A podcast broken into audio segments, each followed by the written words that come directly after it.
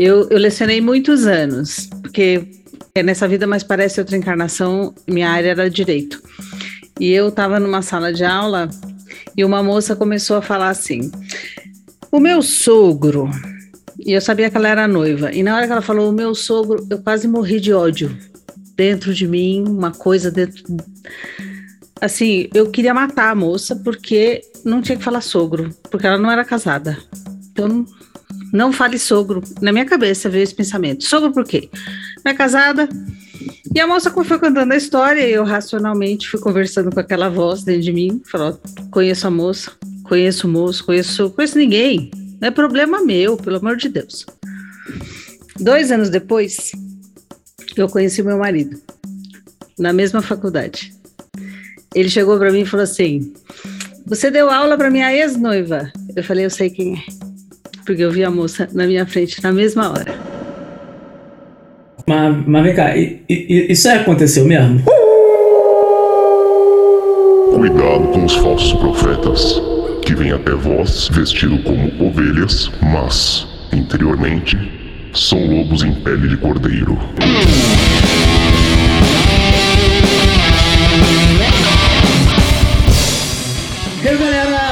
Estamos aqui em Pele de Cordeiro, o programa oficial, o podcast oficial, né, do Lupus em Fábula, nosso canal aqui.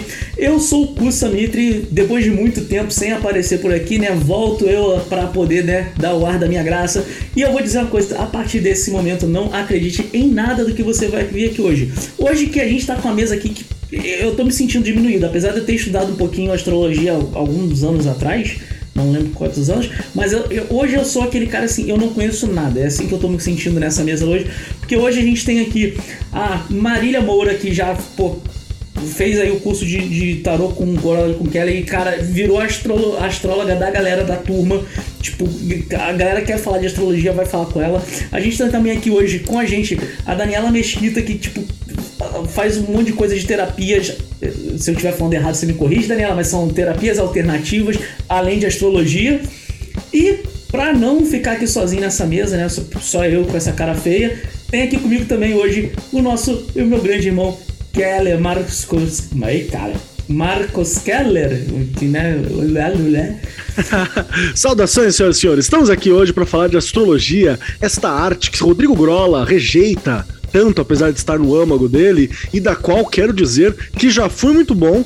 Um dia dei uma, os primeiros nortes ali para um amigo muito querido que é o William, que não está conosco nessa noite aqui, mas vai ouvir o programa. Um abraço para você, William. E hoje é com ele que eu tiro minhas dúvidas quando a Marília não está disponível, né? Tem que lembrar disso também, que é ela que virou oficial do grupo. Mas estamos aí para trocar uma ideia sobre a astrologia, esse conceito polêmico, será? Vamos ver. É, então a gente vai ver aí quais são os recadinhos que a gente tem para esse mês de não sei quando que está sendo lançado esse podcast e a gente já volta já já. Salve pessoal, como é que vocês estão? Eu sou Rodrigo Grola e vocês estão mais uma vez nos recados do Pele de Cordeiro. E para esse mês só alguns recadinhos rápidos. E o primeiro é aquele que você já sabe. Se você gosta desse programa e dos outros programas que a gente faz aqui no canal Lupus em Fábula, não esqueça de dar seu like, deixar seu comentário, ah, assinar o canal, clicar no sininho, etc, etc, etc. E nos apoiar em catarse.me barra O seu apoio é muito importante para nós. Esse canal só sobrevive devido aos nossos, ao nosso grupo de apoiadores que mensalmente contribuem com uma pequena quantia para auxiliar a edição, gravação, etc, etc, etc. Certo? Então, se for possível, a partir de 10 reais, nos apoie, participe do nosso grupo fechado, enfim, dos nossos eventos fechados com padrinhos e etc. É isso aí, galera. E lembrando que o curso sempre acaba esquecendo de falar, mas o runologia.com.br foi gravado e agora você pode assistir essas aulas a qualquer momento. Então, se você quiser aprender de verdade sobre runas, runologia.com.br. Corre lá que o curso já está disponível. E ainda falando em curso, sim, não era para acontecer, mas vai acontecer mais uma turma de abertura, né, a turma inicial do Mitos Modernos esse ano. O curso de Arcanos Maiores vai acontecer no último fim de semana de setembro e 1 de outubro. Essa turma foi possível pela parceria que a gente fez com a Palimpsestos. Então, se você está assistindo, nos acompanha aqui pelo canal, lembra que todo mundo que acompanha entrou lá no mitosmodernos.com.br pode botar ali no código de desconto LIFROD, L-I-F-H-O-D, que vai receber um desconto maneiro. Se você é um apoiador do financiamento coletivo da Palimpsestos, dos livros da Pamela Coleman Smith, que a galera viu aqui há uns meses atrás no próprio Pele de Cordeiro, você tem aquele desconto mega bombástico e você para saber como pegar o seu cupom de desconto, fica atento nos e-mails que você está recebendo da Palimpsesto. Então, apoiadores recebem frequentemente e-mails da editora ah, falando sobre o status do projeto e lá já tem inscrição de um formulário onde você clica para deixar seus dados e a gente gera um cupom único para você. Então, se você apoiou acima de R$ reais a campanha da Palimpsestos, fique esperto aí no seu e-mail. E se você não apoiou, mas quer assistir o Mitos Modernos, vai lá e acompanha a gente no canal, é lógico. Vai lá no, no código promocional e coloca LIFHOD, L-I-F-H-O-D. Não vai ter um descontão como a galera da Palimpsestos, mas vai ter um desconto do mesmo jeito. E, por último, e sempre importante lembrar, pessoal, toda a bagunça de materiais que a gente já criou até hoje foi organizada no Linktree então, aqui embaixo está o Linktree do Lupus em Fábula, e estão lá os aplicativos, uh, imagens 3D, 360, uh, materiais impressos, tudo que a gente já fez está disponível lá. Inclusive, para você que está fora do Brasil, quer adquirir o HKT, o All-Type Tarot ou o Minimal Tarot, os links também estão lá, da GameCraft também estão lá disponíveis, certo? Então, basicamente é isso. Não esqueça de nos apoiar ou deixar um se você não pode apoiar mensalmente, deixar aqui um cafezinho no Thanks, aqui embaixo no vídeo. E mês que vem nos vemos de novo em mais um Recados do Lupus em Fábula. Antes da gente começar, eu acho assim, é, a galera conhece o Keller, me conhece, a gente tem um certo conhecimento sobre vários assuntos, né? Não às vezes tão profundo, né? Aquela velha história do que a galera chama hoje em dia do profissional né? Uma galera que tem um conhecimento sobre várias coisas, mas se aprofunda em algum ponto. O que ela se aprofundou em tarô, eu me aprofundei em runas, né? E, e, assim a gente vai. Então a gente tem aqui hoje, né, duas pessoas que vão estar tá ajudando a gente a entender um pouco melhor essa esse assunto, né? A astrologia, que é uma parada aí que, tipo, já te digo logo de cara, não é aquela parada que você vê no jornal do João Bidu, tá? Aquilo ali desconsidera. Tá? Primeira, primeira polêmica. Primeira Como polêmica assim? do, do programa, né? Meu Deus! então, é, eu acho que em vez de eu fazer qualquer coisa, acho melhor a gente dar só um espaçozinho aqui rapidinho para tanto a Marília quanto a Daniela se apresentarem e vocês entenderem, tipo, qual é a bagagem que elas trazem para poder estar tá aqui falando sobre o assunto. Então, vou por ordem alfabética só para poder não ficar coisa. Daniela, Conta pra gente, assim, qual, qual é a tua experiência, qual, qual é a, a, tua bagagem nesse sentido de meio esotérica, essas coisas e tal, só pra quem tá ouvindo a gente e não te conhece, conhecer um pouquinho melhor a Daniela antes da gente começar a falar do assunto em si. Olá, meu nome é Daniela Mesquita, quero agradecer já o convite, né? Achei bem interessante estar aqui hoje para poder compartilhar uma das minhas paixões. Eu vou colocar como a primeira. Vou usar o termo que você usou de alternativo, né? Porque eu achei disruptivo e eu gostei.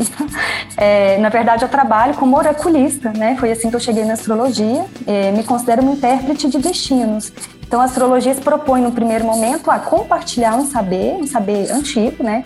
É, embora a gente não tenha uma precisão exata, né, arqueologicamente, antropologicamente, sobre a, a origem, o tempo em que a astrologia surge, é, como construção humana, mas é uma construção humana que data no mínimo de 3 mil anos.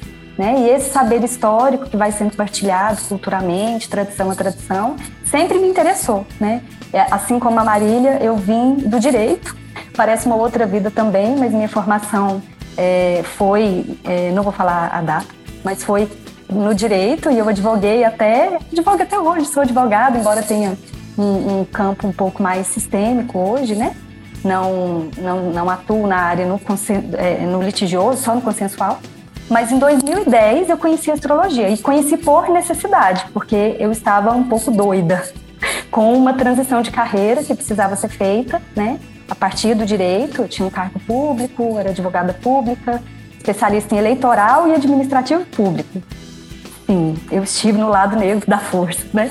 E a partir dali eu tive alguns, alguns questionamentos profissionais e eu fui para tudo errado, para um coach. E aí o coach me viu muito perdida, né? Eu já estava com um psicólogo, todo mundo que faz direito deveria ter. Se alguém está assistindo aí que é desse ramo, comece antes de entrar na faculdade, porque você vai precisar. E aí o psicólogo não sabia muito bem como me ajudar na minha transição, me encaminhou para um, esse treinador né, de habilidades, que ficou perdido porque não tinha habilidade nenhuma, só sabia estudar e arrumar confusão no direito. E aí eu fui realmente fazer um, um, mapa astral, né? Ele perguntou se eu conhecia astrologia, eu não conhecia, né? Isso em 2009. E eu tinha acabado de formar, tinha acabado de pegar o AB, tinha acabado de entrar num, num, num cargo, né? De, de, enfim, de responsabilidade, pasta. E eu precisei desse suporte. Quem deu foi a astrologia. Então eu fui da psicologia para o coach, mas foi na astrologia que eu fui encontrar algumas respostas, né? E foi tão impressionante que num primeiro momento ele, ele quando ele me recebe, né, o astrólogo, ele falou: "Menina, o que, é que você está fazendo direito?" E eu não sabia, né?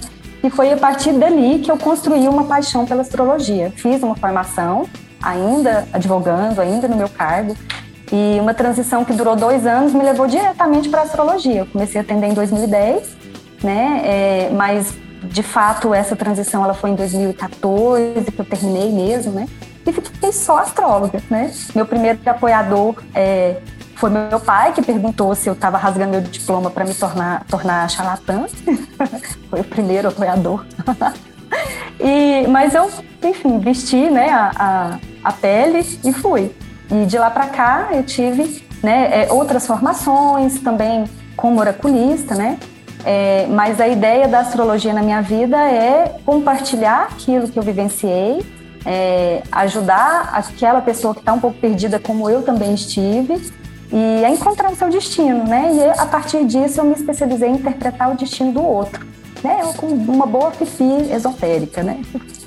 Então essa é a minha experiência inicial. Mas trabalho com outras ferramentas também, todas nesse sentido, né? De perscrutação, adivinhação, divinação. Astrologia é uma delas, mas tem o tarô, as próprias runas, né? É, mas realmente o, o, o tarô e, o, e, a astrologia hoje que move aqui meu gabinete. Não sei se eu respondi, mas devo ter falado demais. Não, respondeu é sim, e eu achei muito legal que a gente já tem um padrão aqui, né? A galera do direito ali já tá, já tá chegando, né? Tá, tá do lado do rolê da astrologia, quero entender esse padrão também com a história da Marília. Se você que tá escutando esse podcast agora, se você faz faculdade de jeito, corra agora, contacte aí ou a Marília ou a Daniela, de repente você tá no caminho errado também, né? É, antes de dar ruim, né? Já, já chega aqui. já fica ali, né? No gatilho. É.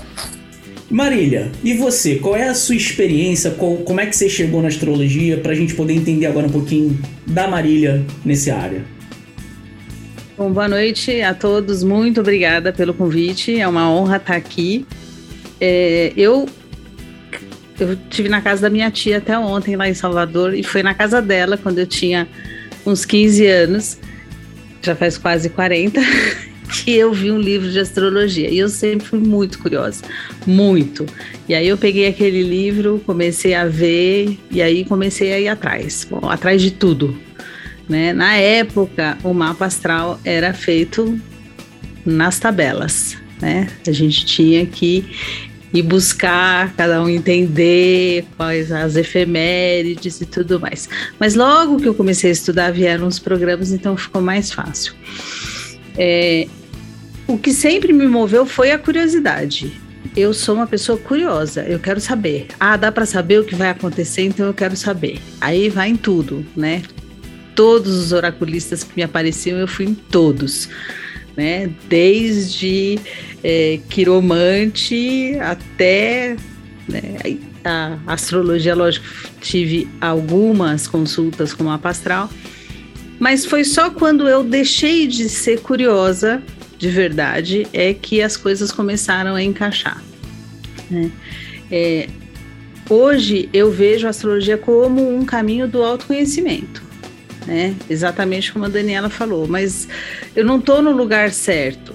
Quem sou eu e o que eu estou fazendo aqui? É para isso que eu estudo astrologia, faço a leitura. É, eu, eu digo que a gente traz uma mala nessa vida e quando a gente abre o mapa, a gente consegue ver o que a pessoa trouxe. você não trouxe a balança do direito na sua mala. Então, ah, então você não vai poder fazer direito. Pode fazer o que você quiser da sua vida, só que você vai ter muito mais dificuldade do que uma pessoa que está é, com essa que trouxe isso na mala. Só, então você, sei lá, você uma, uma pessoa, um soldado. Então, se você não trouxe a espada na sua mala, vai ficar difícil. Pode, pode. Mas o, o esforço que você vai ter é muito mais é, é muito maior. Então eu fiz alguns cursos de astrologia, é, fiz uma formação com os florais brasileiros do Joel Aleixo, que usam a astrologia para o, né, a, a, formulação desses florais, porque eles ajudam a deixar a pessoa conectada com a verdade dela. Então, é, essa minha tia, que tem uma biblioteca imensa de astrologia de tarô, já disse que vai deixar tudo para mim. Né? Então já avisou a família, falou, é tudo na Marília. Aliás, ganhei um, um tarô, um Rider Waite Smith dela ontem, que tá, ela tinha mais. Então, a astrologia para mim é isso, é o caminho do autoconhecimento, é o estudo de uma vida, a gente não para de estudar nunca, o que é ótimo, porque eu gosto muito de estudar. E acho que mais do que entender o que vai acontecer, é a gente entender os ciclos que estão no céu, eles se repetem na nossa vida. Então, se eu estou conectada com o que está acontecendo lá em cima, fica mais fácil para eu entender o que está acontecendo aqui. É isso. Se tiverem dúvidas, estou à disposição. E você, Kelão? tu não vai fugir, não. Volta aqui. O cara, eu tô aqui, o pessoal que vai ver o vídeo, nem sempre o, o, nosso editor coloca, né, todas as nossas carinhas a todo momento, assim. Mas eu entrei numa crise de espirro aqui de rinite, que foi uma coisa muito louca. Nesse momento, então eu tava aqui, ah, né, passando mal mal. Mas vamos lá. É, eu, eu tenho uma relação engraçada com o rolê da astrologia, porque a astrologia e o tarô são duas das coisas que eu tive um primeiro relacionamento dentro desse meio esotérico e por aí vai. Que aconteceu com aquela senhora mítica que na época que eu morava na cidade de Mauá, tinha uma feira na frente da minha casa, né, às sextas-feiras, e tinha uma barraquinha de rolê holístico, assim, tinha lá pezinho de coelho artificial, né, tarô, normalmente os, os arcanos maiores e de um Marcélia, de vez em quando aparecia um Rider White, tinha um, um, um Lenormand, pá, pedra, cristal, uns Breguenites desse, e eu conversava muito com ela, isso era molequinho, assim, sei lá, devia ter algo entre 10, 11 anos, talvez, talvez menos. E eu lá trocando ideia com ela, ficava o dia inteiro na barraca, conversando, por aí vai andando pela feira, né? Ali no ecossistema da feira, que era uma coisa que eu adorava muito, ainda gosto, vou em feira eu piro. E, e muita coisa foi ela que me explicou o básico, assim, como é que funcionava, o que, que eram os símbolos e por aí vai. Muita coisa veio dali. E pelo menos a noção básica de que a astrologia não é só o signo solar, não é aquilo que tá na revistinha, sabe essas, esses conceitos? De que na verdade ela é uma fotografia de um momento, que você foi manifesto, aí tem ali algumas indicações do que é esse momento. A ideia de que a astrologia ela não é. Ah, meninas, me corrijam, por favor. Que ela não é uma parada definitiva, mas elas são parâmetros que dá para você operar dentro dela, né? Então tem um parâmetro ali que você consegue operar com algum sucesso. Você pode ir mais para um lado ou mais para o outro. Eu me lembro, por exemplo, de ter feito para ela pergunta assim, mas e no caso de gêmeos, né, de pessoas gêmeas que são iguais? Ela falou assim, olha, é engraçado, lembro dessa resposta. É engraçado que quando eu conheci, normalmente, se você tem uma figura né, de autoridade ali e tal, eles tendem a ficar razoavelmente parecidos, se, se é dividido por igual, atenção e por aí vai. Mas, se eles têm muita tendência a, a bater na própria individualidade, cada um escolhe um lado, eles vão para um extremo desse parâmetro, assim. Então é muito, foi muito divertido de observar algumas coisas desse tipo. E foi assim que eu tive um primeiro contato, que foi bem introdutório. Depois disso eu fui aprender um pouquinho mais, eu me lembro de ter pego os livros da Liz Green sobre astrologia, que é um ótimo começo para qualquer um que quiser pegar por aí.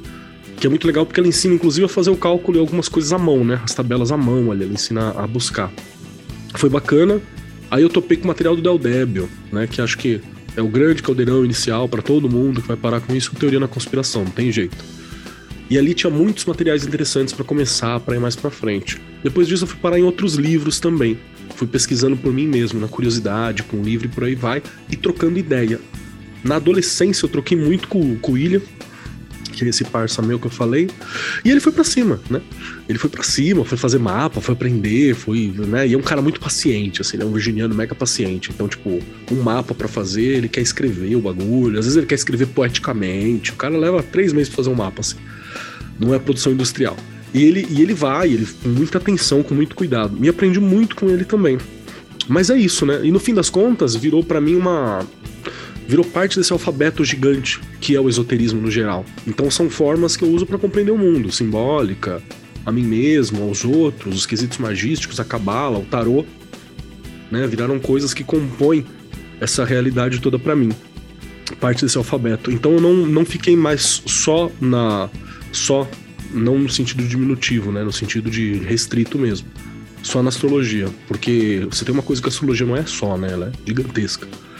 E virou mais um elemento. Aí eu virei esse, esse pato esotérico, né? Conhece um pouco de astrologia, um pouco do outro, não sei o que, um pouquinho de tudo, pra gente poder compor esse rolê todo. Basicamente foi isso. E você, Custa, teve algum relacionamento com a astrologia? Cara, por incrível que pareça, assim, tive, é, como eu já falei algumas vezes, assim, a, apesar da, do meu foco desde o início ter sido a questão de runas, eu acho que é legal você ter um pouco de conhecimento de tudo, né? Então, tipo, até falo isso em relação às próprias runas, tipo, ler tudo quanto é autor, porque você vai tirar alguma coisa, ou pelo menos saber de onde ninguém tá bebendo cada informação. E no fim das contas, eu, tipo, eu cheguei a estudar tarô, cheguei a estudar astrologia, só que eu cheguei num momento da minha vida que eu falei assim, cara, é, e isso eu tiro para minha vida, que uma vez eu vi no trabalho. O importante não é você saber fazer alguma coisa. O importante é você ter o contato de alguém que saiba. E aí, quando eu entrei nessa perspectiva de vida, eu falei assim: quer saber o que? Eu não vou me dedicar mais a gastar o meu tempo, gastar de uma forma errada. Gastar não é o termo certo, né? Tipo, eu não vou investir o meu tempo estudando astrologia porque eu não quero me dedicar a isso. Eu tenho um conhecimento básico, eu acho que esse conhecimento básico que eu tenho tá de boa pro, pro meu momento atual e eu vou investir o meu tempo, por exemplo, continuando estudando minhas runas. E se em algum momento eu precisar de uma parada focada em astrologia, eu vou procurar alguém que conheça, porque eu tenho Aí certeza. Aí você liga pra Dani e pra Marília, né? Dani, é, Marília, é, exatamente, entendeu? E, e, assim é a minha vida. Tipo, tanto é que, por exemplo, eu falo, a gente sempre fala aquela questão de, né, de você ter algum oraculista que você conheça para que você possa porque muitas vezes você tirar para você, tipo, não é que você não possa antes que alguém fale alguma coisa desse tipo, você pode tirar para você, mas às vezes você tá tão envolvido na pergunta que você não vai querer ler a resposta por mais na cara que esteja ali na, na, tiragem. Então é bom às vezes você ter um oraculista que você conheça de confiança para você chegar e falar assim, ó, tá dando essa merda aqui, tira uma faz uma tiragem para mim e aí a pessoa poder te ajudar. Então, eu entrei muito nessa vibe, eu cheguei a estudar um pouquinho, cheguei inclusive a montar alguns mapas, eu nunca vou esquecer o dia que eu montei o mapa da minha mãe porque eu vi umas paradas lá que eu não queria ter visto e eu fiquei com muita vergonha e ela também. E. e aí.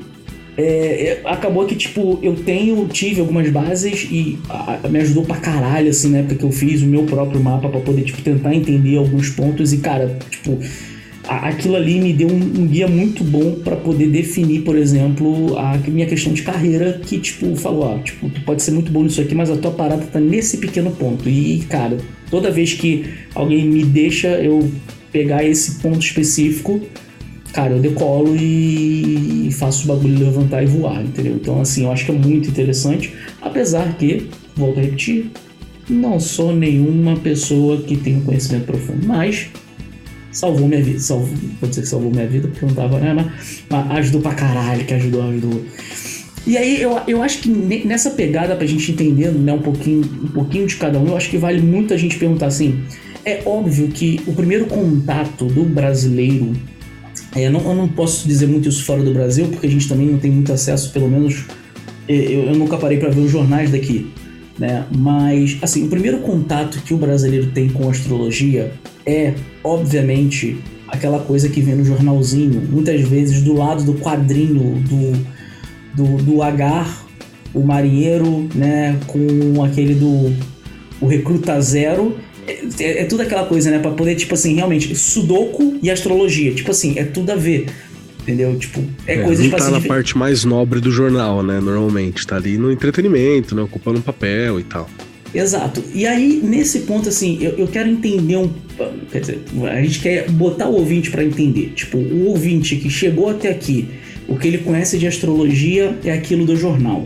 É aquele negócio, ah, o meu signo é tal, então hoje é um dia bom para eu poder falar sobre relacionamentos, não comer carne de, de camarão e, e coisas desse tipo. Então, assim. Vista tá branco, dizendo, vista branco sempre é vista, tem. Vista exato, branco. Vista branco. Porque né, um, do, um dozeavos da população, teoricamente, vai só de branco. Naquele dia ninguém vai comer camarão e todo mundo vai conversar sobre relacionamento.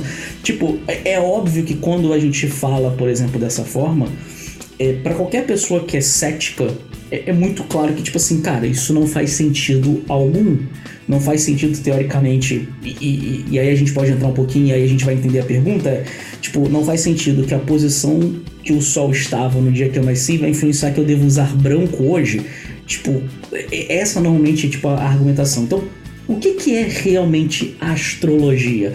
O que, que, tipo, é, é o jornalzinho que chega lá e bota aquela coisa, tipo, vista branco ou, ou não? O que, que é realmente astrologia? Quem vai? Posso responder? primeiro? É, de certa forma é os dois. para chocar um pouco, porque é lógico que não é cada uma das pessoas lendo ah, então eu vou. Ninguém deve usar branco. Mas são várias vertentes da astrologia que, na verdade, são, na verdade, várias maneiras de você ler o céu. Existem, né? Existe, por exemplo, a astrologia mundial que está olhando o, né, aquele movimento dos astros e falando, olha, deu merda. Vai dar ruim. vai dar ruim. Aí tem um eclipse lá em cima de Wuhan e aí vem o primeiro caso de Covid. Né? Ah, aconteceu uma, uma configuração lá no céu e estoura a guerra. Ah, então tá determinado que vai estourar uma guerra? Não.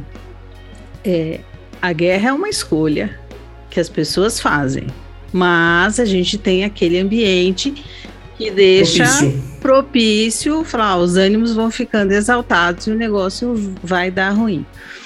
É, quanto mais é, pessoal, é, aí fica impossível de você falar, todo mundo que nasceu com o sol em touro vai ter essa. Não, não é só o signo solar, é todo o mapa. Seu, você pode ter o signo solar ali, mas o resto do seu mapa está totalmente é, desconectado daquele momento ali, daquela questão. Então você pode usar preto, você pode usar dourado, qualquer outra cor. De deixa eu perguntar uma coisa agora, porque você falou uma parada, e talvez é o que eu falei, né? A gente pensando numa ideia de um ouvinte que chegou aqui não conhece nada de astrologia, você acabou de falar assim: ah, só o signo solar. É, assim, beleza, eu e o Kelly a gente provavelmente tem ideia, mas eu tô fazendo aqui também o um papel hoje daquele cara que não entende nada. Tipo, aquele maluco que, que pegou a revistinha do João Bidu e, acabou, botou no Google e acabou caindo aqui no nosso podcast ou no nosso vídeo no YouTube. Então, beleza, você falou assim, ah, mas não é só o signo solar, o cara que nasceu com o sol em touro. O, o, o que que significa isso? Porque, tipo, como assim signo solar? Existe outro signo? É, que legal. Bem-vindo você que foi, achou o João Bidu e chegou até aqui o podcast. É, a Terra, né? A gente está olhando o céu. Então, uh, em algum momento da história, né? Os homens vão, eles vão olhando ali os, as estrelas e eles dão nome e dividem esse, esse céu em volta em 12 casas. Cada casa tem um dono né? E eu tenho as constelações. O tempo, né? O ano vai passando e o Sol, é, ele está passando na frente de uma constelação. Cada hora ele está na frente de uma. Uma vez por mês vai mudando. É, as constelações não tem, não, não são, não é uma divisão exata de constelação, mas a gente é, organizou dessa maneira. Então, quando a pessoa nasce, o Sol está passando por uma constelação quem nasceu, né, 21 de abril até 20 de maio, é, vai nascer com o Sol em touro. É isso que é o Sol. O Sol está passando na frente de uma constelação, aquilo é, vai determinar qual é o signo solar. Mas quando isso a pessoa é o que normalmente nasce... a galera chama de signo, correto? Isso, exato, exato. Então, só que tira uma foto do céu inteiro. Eu, a partir da Terra eu olho o céu todo, ele está em cima e ele também está embaixo. E aí eu vou ter todos os outros planetas ali, cada um no seu lugar, e vai fazer um mapa astral, que é tudo isso que a gente lê quando faz a leitura do mapa. Então o mapa astral seria a foto do céu, então eu tenho a posição onde está o Sol, aí eu vou pegar a posição onde está Mercúrio, Vênus, a Terra é a gente próprio, então ele, esse é o ponto de referência, ela não está no mapa. né? Aí a gente tem Marte, Júpiter, Saturno. A gente vai ter também a Lua, apesar de não ser um planeta, ela também entra no mapa astral. Isso, os astrólogos de... sabem que a Lua não é planeta, mas na hora de é. ler o mapa a gente fala, tá bom? Mas a gente sabe que Sol e Lua não a gente é sabe. Tá? tá. e, e aí, no caso, é, em, em, alguma. Aí tem aquela. Tem, tem um debate aí também se planetas como. É, Júpiter, Saturno, Urano, Netuno e Plutão. Plutão que foi rebaixado de planeta, mas não na astrologia, né? Tipo, ele não é mais um planeta, mas ainda assim é considerado na astrologia. Tem um debate aí, já que teoricamente a volta que eles dariam ser em volta do Sol ser tão grande que ela teoricamente não vai afetar tipo o indivíduo, mas praticamente gerações, correto? Tô falando besteira? Sim, são planetas geracionais, né? Planetas externos, gasosos, é isso mesmo. É. Mas todo mundo odeia escorpião, né? Por isso que Plutão foi rebaixado. ele é, é assim, gente, né? Para vocês entenderem, imagina o seguinte, né? Assim, eu fazendo aqui só um, um ponto técnico realmente para tentar dar um pouquinho de coisa. Desculpa interromper vocês. A, a gente tá falando que a gente, para quem tá assistindo a gente no YouTube, se você tá ouvindo pelo podcast e isso não tá muito claro para você, dá uma olhadinha aqui no YouTube que você vai ver eu fazendo com a mão, de repente fica um pouco mais claro.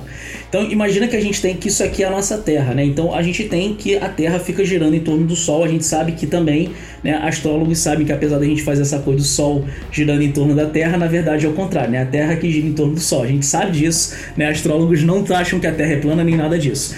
Então a gente tá aí com o Sol no meio do, né? A gente tem o Sol no ponto e a gente tem a Terra girando em volta dela. Quando a gente tira essa foto olhando para o Sol, teoricamente, justamente pela posição que a Terra está né, no meio da, da, do, do eixo de translação que ela tem. É translação? É translação. No, no, eixo de translação, a gente, o Sol vai estar posicionado numa determinada área. E essa área é que normalmente a gente chama de signo solar. Só que a gente, quando a gente está tirando uma, uma foto do céu inteiro, e quando a gente fala tirar uma foto, tá, gente? Só para deixar isso claro também, não é que a gente tá pegando, pegando a câmera do celular e tirando a foto no meio da rua, não.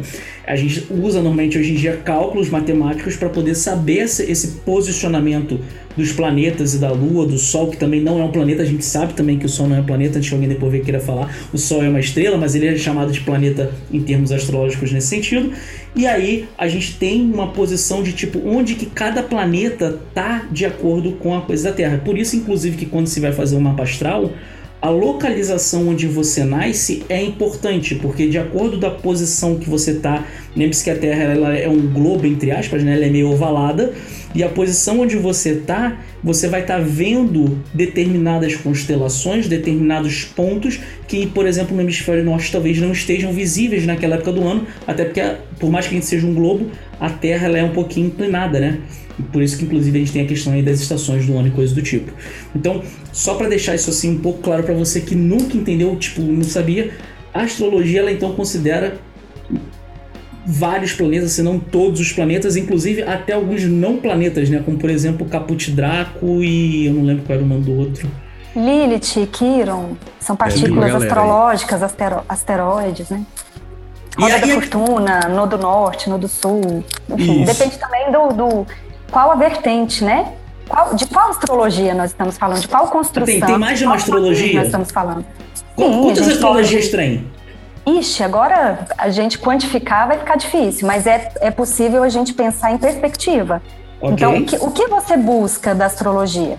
Né? Você quer uma interpretação de destino, você quer um processo uhum. de autoconhecimento refinado, você quer entender o seu dia ou vou colocar em meses, períodos de vida, e aí você vai olhar para trânsitos, para progressões, né? Por exemplo, se você olhar uma astrologia com uma, uma vertente mais indiana, né? Se a gente for olhar um mapa mais védico, a gente vai entender muito mais essa ideia do horóscopo, né? Até dessas revistinhas e jornais que você comentou. Mas para nossa astrologia pessoal, vamos colocar astrologia moderna, contemporânea, né? E, e outras formas de astrologia, mas que vão olhar para os, o, o, trânsito pessoal dos planetas, principalmente os planetas internos, a gente vai poder falar de trânsito de progressão como uma maneira de interpretar períodos. Então, você vai ter tendências. Você quer saber como vai ser seu ano de julho de 2022 a julho de 2023? Você pode fazer esse cálculo através da observação é, imaginada, né, projetada dos astros e a relação desses astros com os, com os planetas pessoais. Então, a gente chama isso de trânsito. E a progressão é em que, é, é, em que contexto que esse trânsito ele vai interferir no seu próprio mapa natal, né? É, você quer fazer o seu mapa natal para tomar alguma decisão? Trânsito e progressão é ótimo. Então, às vezes a gente não vai escolher a cor da roupa, mas a gente vai saber quando que casa, quando que compra uma casa, né? Quando que muda de emprego, faz uma transição, né? Se você tem um, um problema de saúde, quando quando é, é mais crítico para você. E aí a ideia de progressão entra muito na progressão anual, nessa coisa que o Puto falou, né, da, do, da posição realmente do, do planeta em relação ao Sol. Então Isso então é aquela ideia de que é uma a... oportunidade que você está aproveitando, né? Tipo, Isso, tudo, tudo é. é. mais fácil para você naquele momento. Você pode não é, fazer ou fazer, difícil. tanto faz. Né? Exatamente. Né? Mas é a ideia da revolução momento, solar, por exemplo, de você fazer seu mapa anual. Então, Calma você... revolução solar. O que, que é revolução solar? É quando é o, o sol se revolta. O sol, o sol fica puto e tá. Tipo, é semana passada, velho. Tipo, essa semana aqui bateu 40 graus na Inglaterra. Tava muito puto o sol. Tava revoltado. É isso? Não é isso. Mas é. pode ser, se você quiser. se você olhar, né, o seu propósito, a forma como você encara a sua verdadeira vontade, então, talvez sim. Talvez nós estejamos falando de uma revolução solar, né? Bem de fé. Ah, legal, legal. Então, a ideia de você fazer uma revolução solar, o mapa anual, é compreender os trânsitos e progressões do período dentro do seu mapa natal. Então, é bem personalizado, né? Mesmo para gêmeos. Aí agora a gente coloca os gêmeos. É, se você mora aí na Inglaterra, né, Pulsa? Uhum. Tô na Inglaterra. Mas você, você tem um irmão gêmeo que mora, que padece aqui no Brasil, você vai ter dois destinos, mapas parecidos, similares, de repente até quase idênticos, né? Porque tem uma, uma tem pontos para a gente colocar aí, mapas idênticos mesmo são raros, né? Mesmo entre gêmeos. Mas é, se você está aí e ele está sofrendo aqui, vocês vão ter destinos diferentes, porque vocês vão ter ascendentes anuais diferentes. Então, naquele ano, você vai ter acontecimentos, tendências né? E aí, é, voltando um pouco que a Marília falou, é, o mapa, ele é um guia, ele é uma bússola, né? Ele é uma malinha que você enche de apetrechos e você faz uma viagem. Então, se a sua jornada, a partir da, da Inglaterra, condiciona você a viver algumas experiências específicas, você vai ter uma instrumentalização para lidar com esses desafios diferente. Então, a sua voltar os seus olhos para adquirir habilidades e enfrentar esses desafios vai ser diferente do seu irmão, né? Então, se você respondendo agora a sua pergunta, não tem como a gente saber quantas astrologias existem. Talvez se a gente sentar, a gente consegue colocar num, num papel, né? E a gente consegue definir. Mas eu acho que é legal a gente pensar é, quais os objetivos, né? Que a astrologia pode servir. Então, ela pode ser previsiva, né? É a maneira, inclusive, como ela nasce na Mesopotâmia, né? Dado, vamos guardar aí as, as as proporções devidas, né? Inclusive de, de discussões sobre isso. Mas ela nasce como uma forma de interpretar destinos dos reis, né? Ela era basicamente trânsito e progressão, né? Ela era previsiva. Depois, ela vai se constituir como calendário, né? Inclusive, eu trabalho com astrologia cabalística, né? Então, a astrologia cabalística vai entender que é um, é um calendário, inclusive um calendário dogmático, né? Lá da sinagoga, do judeu ortodoxo, né? Todos os rituais, todas as orações, né? Todas as aberturas de janelas cósmicas são condicionadas aos eventos astrológicos na astrologia, vou colocar judaica religiosa, mas na astrologia cabalística também. E, e aí, a partir dessa, dessa construção né, de calendário, é, ela vai influenciando outros povos, povos nômades, né, povos que contavam o tempo a partir do, do, da observação dos astros visíveis, né, é, e, e, que viviam no deserto, que tinham que calcular suas experiências a partir de, de, de, um tempo contável, né? E isso sobrevive até a Idade Média, se transforma completamente com a atividade magística, principalmente grimorial, né? E de lá para cá ela vai, vai ganhando outras, outras possibilidades. Então hoje a gente consegue, ah, eu quero mudar para Portugal. É, será que é bom para mim? Vamos, vamos ler o seu destino a partir dessa mudança, a partir do mapa mundial, né, do, do, do, do, território, a partir do seu mapa natal, a partir da sua revolução solar, e a gente chama isso de astrocartografia. Né? Tem um mapa de sinastria. Né? Então, se eu quero saber se eu dou certo com um parceiro. A sinastria, sinastria. é isso. É, okay. é um mapa de compatibilidade. Não é só parceiro amoroso, um sócio, eu quero montar uma sociedade. Vai dar certo, né? Essa compatibilidade, ela existe nesse formato? Ou eu sou muito ativa ou muito passiva? É, é no sentido de dominado e de dominante mesmo, né? Então a gente tem que ver se os mapas são compatíveis para aquela atividade, para aquela, aquela relação, ou melhor não entrar. Então, assim, quem quiser ir arrumar um parceiro esse ano, procura, vamos ver se vai funcionar, se vai dar certo. Sinastria. Nossa, adorei, adorei o papo, porque teve um, levantamento histórico bacana aqui, né, cara? Isso que eu achei legal. E me lembrou uma questão, que a astrologia, ela não surge. Uh, ela não surge da, da, da, da, mesa de um catedrático, né? Ah, então aqui vamos construir um sistema. Não, ela surge da necessidade. Então tá lá, por que, que ela surge falando sobre reis e questão? Porque no momento onde ela provavelmente surgiu, né, que é dentro da civilização mesopotâmica, por aí vai, foi naquela região do Oriente Médio e e do, do Tigre Eufrates, a parte de cima do, do Egito e por aí vai naquele cantinho, você tinha uma instabilidade política gigantesca. Então é importante que você entendesse né, quais são os melhores momentos, inclusive de clima. Porque se você começa a guerra perto do inverno, você tá enrolado. Guerra tem que ter um outro momento, você tem que estar tá com cofre cheio, tem que estar tá comida guardada. É uma outra realidade. E aí eu acho legal porque Moral sempre aparece. Alta moral alta, exatamente. Você vai lá, putz, né? Pô, período de inverno, período difícil, período que a colheita não foi legal, é um bom momento para guerrear? Nunca. Você tem que estar tá com né, cofre cheio. Ou é o melhor momento para guerrear porque você precisa da comida do outro para sobreviver. Então, você tem todas essas questões, assim, que vão ser levadas em conta. E uma das coisas que eu acho muito legal foi justamente como ela surge se construindo ao longo do tempo. Ela é uma cultura, né? A cultura faz isso. É uma parada, aí ela se modifica, ela acrescenta, ela soma e ela vai se desenvolvendo cada vez mais aos poucos, né? Isso é muito bacana. Ela, tem uma coisa interessante que eu tava vendo um vídeo, depois fui pesquisar. Na, na caverna de Lascaux tem registros de 20 Caver, mil caverna anos. Caverna de Lascaux, onde é isso? Só para quem. Na França, na, na França. França. ok. Isso. Tem umas pinturas rupestres ali e eles conseguiram identificar. Tem um, é uma figura de um de um boi, né? De um touro que é muito famosa, inclusive essa imagem. Eles identificaram a constelação de touro na cabeça daquele boi. Então a gente tem 20 mil anos, porque é o GPS que tinha. Você não tem GPS. Onde eu tô? Eu não sei onde eu tô. Eu tenho que olhar para o céu, né?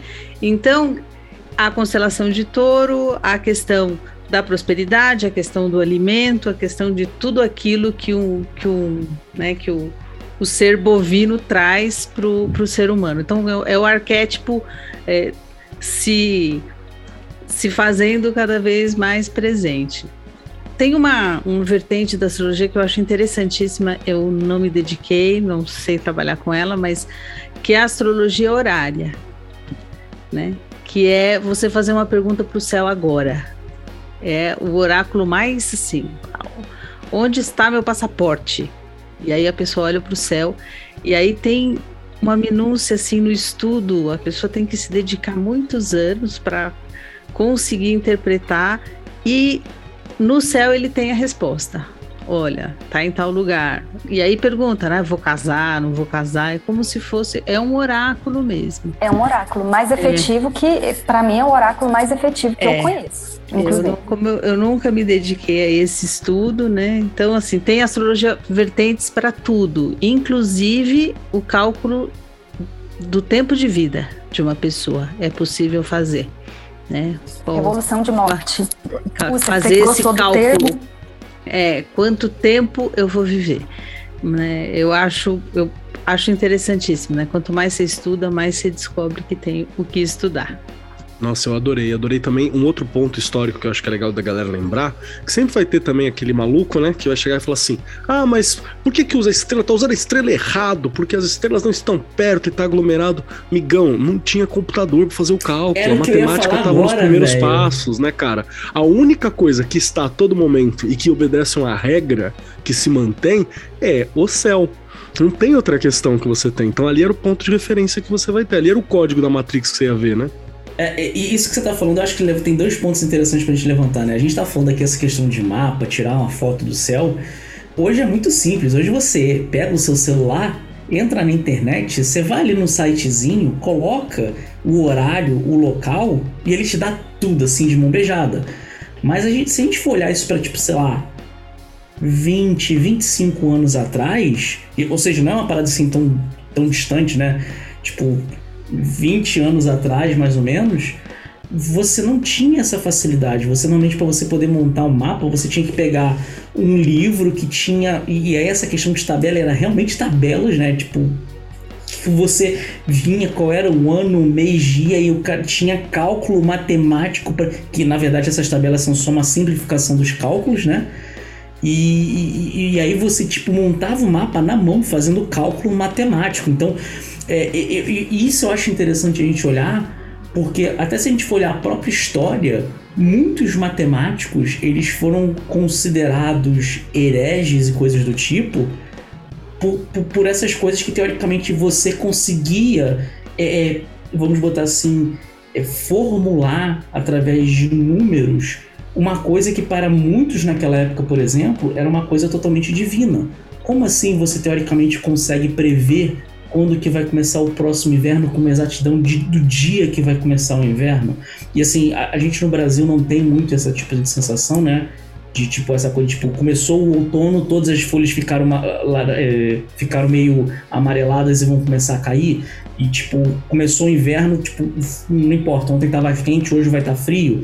E aí começou a primavera, a gente começa a ver a flor realmente a florescer. A gente não tem isso muito no Brasil, mas quando eu vim para cá pro, para a Europa, né, para a República Tcheca e pra, agora para a Inglaterra, é uma parada muito louca. Então, assim, isso era um, essa, essa linha que divide, né, o que era tipo a heresia, o cara conseguir mostrar como o mundo funcionava por fórmula matemática é algo que mudou muito a forma como as pessoas viam essas coisas. E não é à toa que muitos matemáticos acabaram, de certa forma, se ligando de alguma forma ou outra de certa forma, com algumas coisas relacionadas ao ocultismo. Porque talvez ninguém tava até empurrando, né? Tipo, ah, não, é, é herege, é herege, é herege. Ah, então já que eu vou ganhar a porra da fama, vamos lá fazer essa porra logo, estudar logo. Então, eu, eu acho isso muito interessante, essa questão da gente não ter.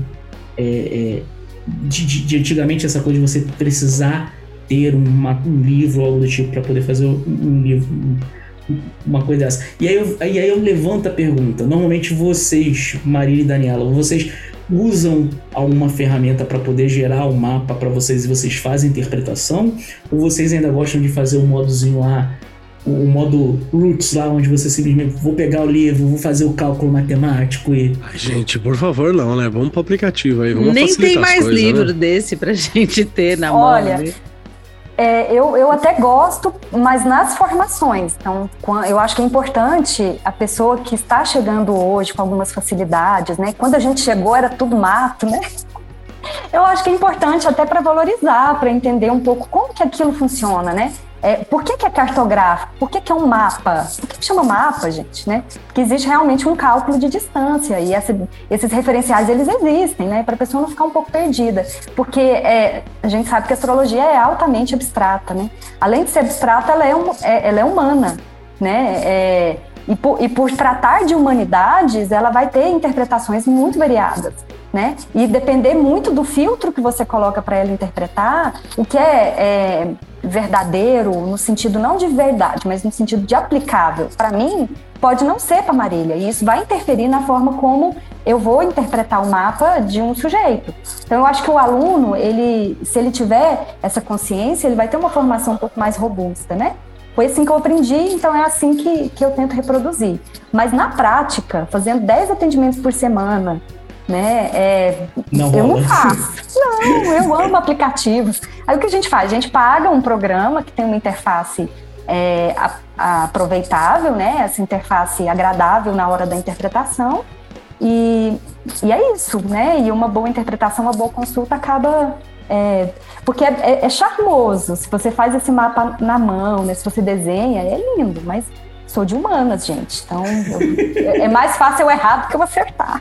É, na época era muito comum que qualquer coisa que você vá a, antes do computador ser popularizado, era muito comum, inclusive, que quem fosse astrólogo fosse matemático, fosse cientista, fosse navegador, fosse, uhum, né, essas funções que já cartógrafo, que já estão ligadas às questões de cartas, assim, porque não era para pra gente aprender facilmente, né, pra gente conseguir fazer. Então, era normalmente algo que você ensinava junto com algumas dessas funções, né?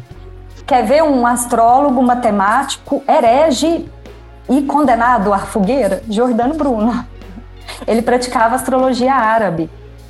E esse foi um dos motivos, inclusive, da, da condenação, né? Inclusive é um tema pra gente trazer aqui, né? Magia no mundo árabe é um bagulho de louco. Uhum, Olha, eu vale gosto, viu? Tem até eu, pessoas aqui em mente já. Eu, como Marília. a mesquita. é verdade. Gosto. E você, Marília, você usa aplicativo ou você ainda gosta de fazer no modo root?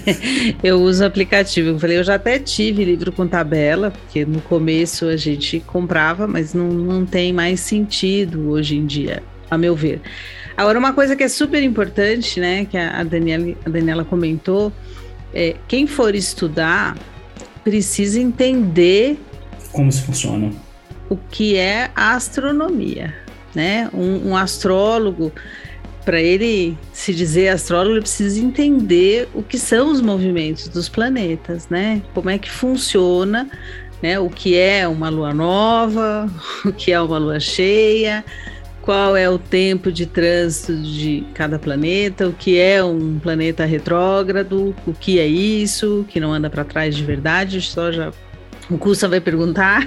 Então, é, a gente está olhando aqui, às vezes um planeta ele passa na frente do outro porque os, os é, as velocidades são diferentes. Então, assim, a gente na perspectiva da Terra dá a impressão que um planeta está passando, está andando para trás. Ele não, não anda para trás, nenhum anda para trás.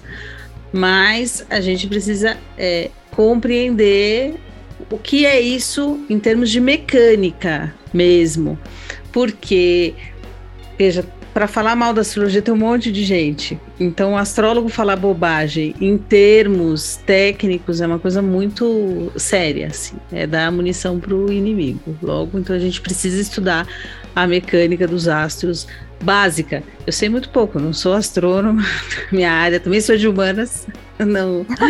Mas a gente precisa, pelo menos, ter essa noção, que é para ter autoridade na hora de falar. Né?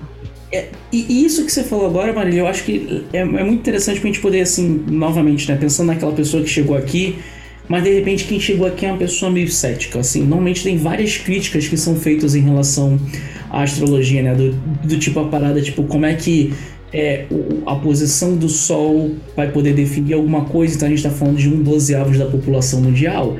E, e, assim, obviamente que pelo que a gente já falou, a gente já entendeu que, tipo, na verdade, a posição do Sol sozinho não significa muita coisa. Tem, tem todos os outros planetas. A posição, o local onde você nasce também influencia. Então, assim, existem várias críticas que são feitas em relação à astrologia. Né? Quais são as críticas que vocês, assim, já ouviram? Normalmente, assim, até quando alguém vem se consultar ou que alguém é cético e vem perguntar, você fala assim, não, porque eu trabalho com isso, a pessoa, essa porra não funciona. É aquela coisa aí. Quais são normalmente as críticas mais comuns e, assim, quais são as respostas que vocês podem dar normalmente, que vocês dão normalmente para essas perguntas, ou para essas críticas, vamos dizer assim? Marília, tu. É, eu vou falar assim, quando a pessoa é totalmente cética, ela nem chega. Começa daí. Né? É, às tem gente vezes, que quer causar, tem, tem, gente, tem, tem, gente, tem. gente que. Isso é em... o, cara, o cara pode até acreditar, mas ele quer causar, ele vai falar que essa em grupo, Em grupos, né? As pessoas questionam, né? Você, ah, Jantar da é... família. o, é, como que o planeta vai influenciar?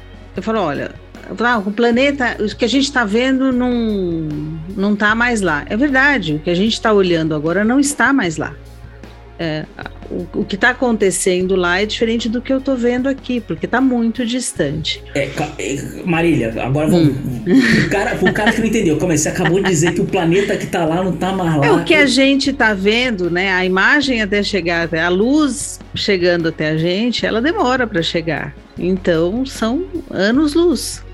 O que a gente tem aqui. Por isso que o que interessa, né, na, na minha visão, é aquilo que a gente está vendo.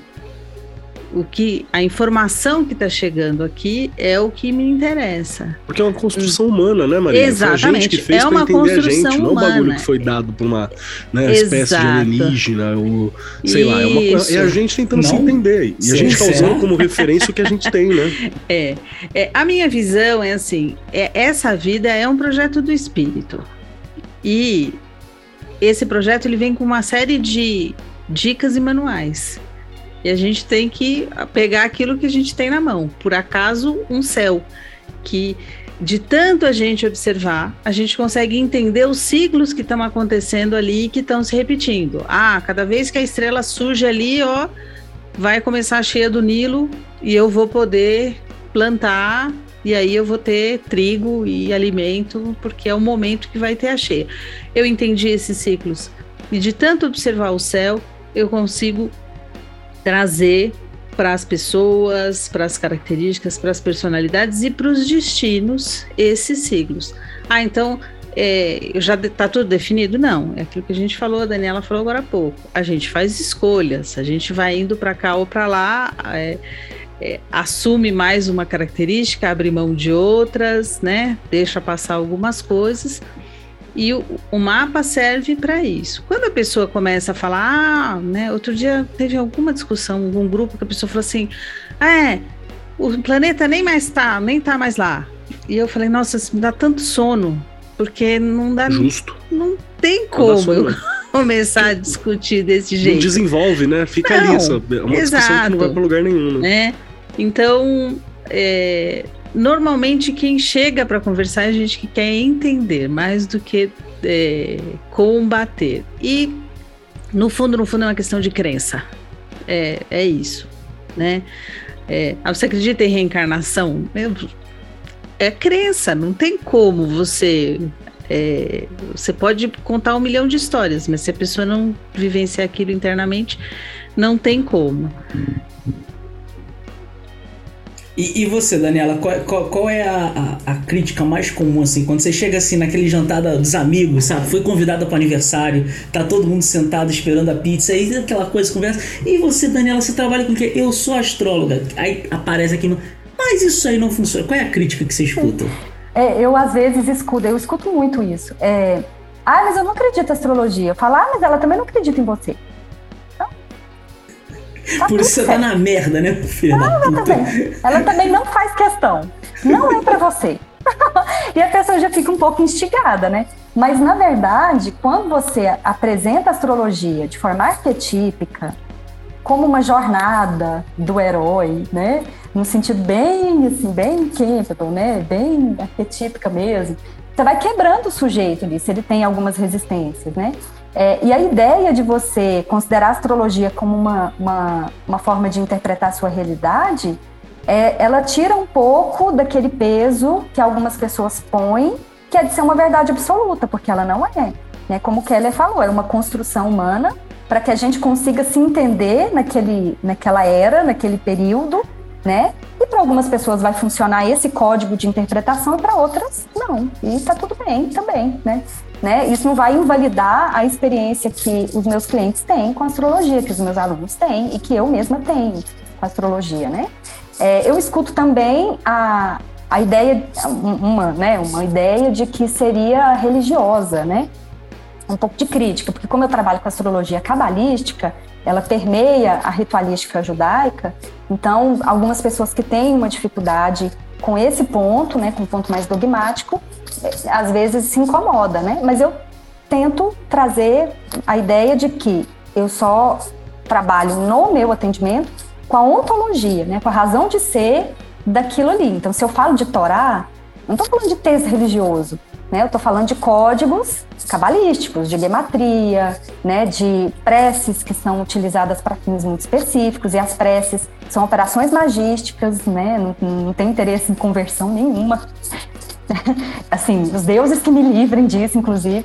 Mas é, eu acho que essa é a pior crítica que eu recebo, é invalidar, eu não, simplesmente porque eu não acredito, porque vozes da minha cabeça, não acredito e então não existe. Mas quando a gente olha, por exemplo, uma construção mitológica que eu gosto muito de apresentar para essa pessoa em específico, que é muito cética, né? É, os trabalhos de Hércules. Os trabalhos de Hércules são os signos, né? Então, se houve uma construção ali naquele momento, aquele momento, aquele povo muito filosófico, muito cultural, né, muito matemático, inclusive, e eles conseguiram interpretar alguns dos seus dramas pessoais a partir dos símbolos né, escondidos nos trabalhos de Hércules, a gente consegue fazer o mesmo caminho com os signos né, astrológicos. São espíritos olímpicos, né? Então, enfim, eu acho que é possível é, quebrar um pouco o ceticismo com mito, um símbolo, com arquétipo. Eu acho que assim é possível trazer para o concreto um pouco do abstrato, né, da astrologia. É, isso que você está falando, eu acho que, que é bem interessante a gente comentar aqui, novamente, para aquela pessoa que chegou aqui e de repente, né? É, a gente tem aí os 12 signos do zodíaco, e, e assim, obviamente que, tipo, mesmo para uma pessoa que não tem um conhecimento ou que nunca estudou, automaticamente sempre vem naquela coisa, porque pelo menos a pessoa assistiu o desenho da Disney ou aquele seriado que tinha com aquele ator que eu esqueci o nome, que era amigo da Xena, né? Você tem a história do Hércules, e isso acabou ficando. Dependendo. De, eu falei isso, eu tô entregando a minha idade, meu pai do céu. Mas aí, pra galera que, tipo, chegava a ver, ouviu essa série, ouviu o, o, o o desenho da Disney ou coisa do tipo, é muito fácil você começar a ter algumas coisas tipo o Leão de Nemeia, e aí você tem o signo de Leão, você tem o a parada lá que ele tinha que arrancar o cabelo, o, o pelo. A medusa. Pelo a, a medusa. Escorpião. A medusa escorpião. Então você come... tem o, o, touro, o touro de ouro que ele tinha que fazer o trabalho, e você tem o signo de touro. Então começa a ter. Muito facilmente as pessoas começam a ligar algumas coisas, apesar de que. E aí eu acho que assim, é uma. Uma coisa infeliz, assim, acho que a gente começou a perder, principalmente no o advento da tecnologia, a gente começou a perder um pouco essa questão de tentar buscar um pouco essa cultura mais antiga. Normalmente você quem vai procurar já é uma pessoa que está um pouco mais focada, que tem algum motivo pelo qual ela está querendo buscar. Então, nesse sentido, se a gente for parar para olhar, a gente consegue fazer. Algumas pessoas vão fazer essa relação, mas não, talvez não tão claro aí. E, e, e, nesse ponto, assim, eu acho que é até interessante a gente pensar o seguinte, assim, é, existem alguns outros, é, alguns outros conhecimentos, vamos dizer assim, como, vamos botar aí, é, como filosofia, como a própria religião, como o estudo de oráculos, todo, to, to, toda essa gama de conhecimento, principalmente que acaba se encaixando normalmente no termo esotérico, vamos botar assim, a gente tem que a gente pode dizer que elas são tradições, elas são conhecimentos, mas a gente não pode, a gente normalmente não deveria caracterizá-las como ciência, até por questão de ideia de método científico, que é uma questão para você poder provar uma tese. E aí eu falo, a gente poderia muito bem provar que uma magia funciona acendendo vela, vela preta para 5 mil candango e vela branca para 5 mil outro. E aí a gente depois deixava essa vela um ano acendendo vela preta por canal e depois via o que, que tinha acontecido. Mas ninguém acha que tipo, isso vai dar muito certo, então a gente deixa quieto. Mas como a gente não pode, assim, eu queria entender assim, qual é a visão de vocês nesse sentido, sabe? Porque eh, algumas pessoas vão falar que a astrologia né, é uma ciência, elas vão defender essa tese, enquanto normalmente a galera, algumas outras pessoas vão justamente criticar, porque falam que tipo, como você não pode aplicar um método científico, você não pode dizer que isso é uma ciência. Qual é a visão de vocês, assim? Qual é a tua visão, Marília, em relação a isso? De, de é, é, uma ciência, não é ciência, é uma tradição, é, é, um saber. Como é que você encara isso, assim? E como é que você passa isso para quem normalmente vem te perguntar? É, então, essa discussão, inclusive eu trabalho com florais, né? Aí quando começa a, a conversa, é, a ciência, ela estabelece os padrões para dizer aquilo que é científico. Então, é, como você me falou, vamos acender 5 mil velas. A ciência vai dizer que não tem grupo de controle, que é, não, onde estão a, os fundamentos e tudo mais. Um, isso passa por uma questão de, de identidade, de identificação pessoal. Né? Se a pessoa falar, ah, isso não é científico, a ciência, eu sempre falo para as pessoas, né? A ciência, ela só aceita aquilo que ela consegue provar. Quando ela começar a perceber que existe um universo inteiro que ela ainda nem conseguiu enxergar, né? Cada vez que ela enxerga um pouquinho mais, ah, então agora eu consigo provar. E assim por diante. É, teve um médico, se não me engano, foi um médico inglês, que foi preso porque ele mandava as pessoas lavarem a mão. Porque dizia que isso é. Você ficar com a mão suja vai trazer doenças. E as pessoas falam assim: não, mas ó, tá limpo, aqui eu passei um pano, saiu a sujeira visível. E fala: não, tem alguma coisa aqui que pode te contaminar. Enquanto não chegaram a, né, não comprovaram a existência dos micro-organismos que traziam as doenças, esse médico, coitado, sofreu. Para mim é a mesma coisa. A gente vai chegar num, num ponto em que teremos mais visão, que a gente vai conseguir é, compartilhar isso de uma maneira que as pessoas aceitem mais. Mas se a gente é, quiser que a ciência, o, o né, o, o, acadêmico tradicional aceite, é, eu já, na minha, meu, o meu papel é, ó, vamos conversar, olha, mostra o seu mapa, vou mostrar coisas aqui que você talvez é, acho que você não nem você gosta muito de aceitar, tá aqui. Eu falo que é um nude astral, né? Tá aqui é a sua alma. Por isso que astrólogo dificilmente passa os dados do mapa em público. Tá tudo ali. Mas é os, meus, meus professores não passavam, no meu horário de nascimento não falo para ninguém. E aí é o que eu falo, aquela galerinha que vai aí, Instagram, vou hum. botar aqui uma história aqui, ó, sou hum. signo tal, ascendente hum. tal coisa, minha lua, meu horário. Vai lá, faz isso, minha avó. É, eu... dá, dá nada não. Olha, é. se quiser botar até, falar assim, ah, sol em tal, ascendente em tal, hum. lua em tal, acho que não tem problema, hum. mas o horário, cara, tem muita é. coisa que dá pra, dá pra fazer miséria com isso aí. Me, é dá, me dá um mapa bem desenhado aí que dá pra fazer miséria, pô. É. É, e eu acho que essa, essa preocupação em ser científico ou não, não pertence à astrologia, né? Porque ela não, ela não pretende ser acadêmica. Apesar de existir, né, na Inglaterra, inclusive, né, tem uma, uma, uma universidade, né, em que se olha para isso de uma forma mais científica, né? Mas não é o objetivo.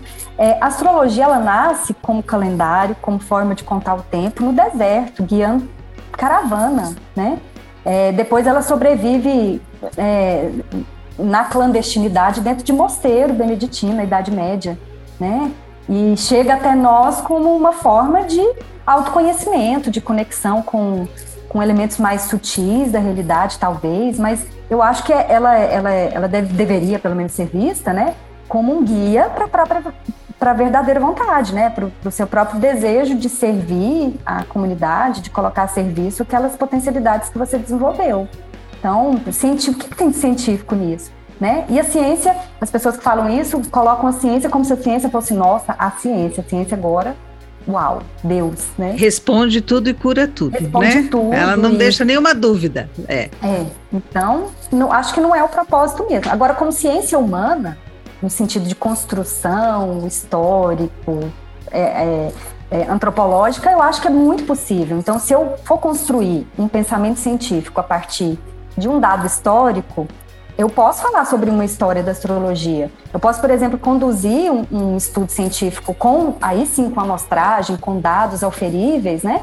É, que vai ligar o tempo, o templo de Hathor, por exemplo, à era astrológica de Touro e ao bezerro de Ouro na Torá, né? A, a, período exatamente de transição ali de saída da saída do povo hebreu do Egito com Moisés, enfim, depois do nascimento lá, alguns né, anos depois da, da própria tradição judaica. Eu, eu consigo fazer isso de forma científica, mas aí provar que touro é um cuidador regido por Vênus, né, e que, enfim, vai gerir os recursos, né, e que vai ser, vai ter profissões adequadas para aquilo, né, ou problemas de saúde vinculados àquilo ali. Não, acho que não é por aí. É, eu acho só um comentário assim. É, eu, eu gosto de fazer essa coisa porque assim, essa, quando a gente trabalha assim com essa coisa de qualquer coisa relacionada ao meio esotérico, é muito comum a gente ver esse tipo de crítica sobre a questão de sobre isso é ciência ou não. É, e, e, eu acho, quem já viu falando algumas coisas, até quando dei uma palestra um tempo atrás, a gente falou muito sobre isso.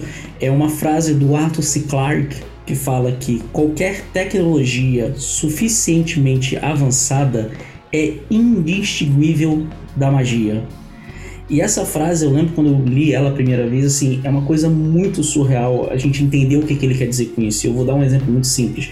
Se a gente voltar, tipo, 700 anos atrás, 1300, né, a gente tendo ali, por exemplo, Jacques de Molay, grão-mestre da Ordem Templário, sendo é condenado à fogueira porque ele não quis deixar Felipe Belo entrar na ordem. Se a gente chegasse, por exemplo, ali para Felipe Belo Rei e falasse assim, não, porque tipo, o homem um dia vai poder voar, provavelmente a gente também iria para fogueira juntinho com Jackson Molay. Porque é uma ideia tão absurda que a única forma que você poderia voar é se você fosse filho do capeta e você tivesse asas.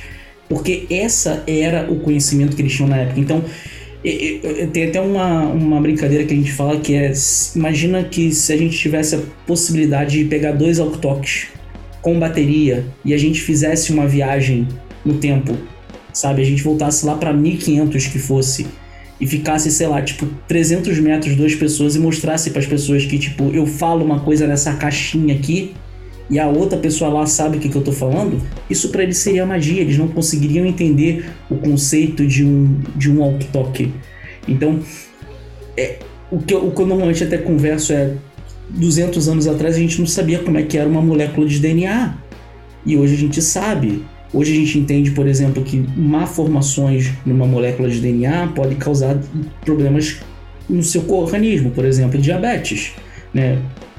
Converso muito sobre isso com a, com a, com a Mamu.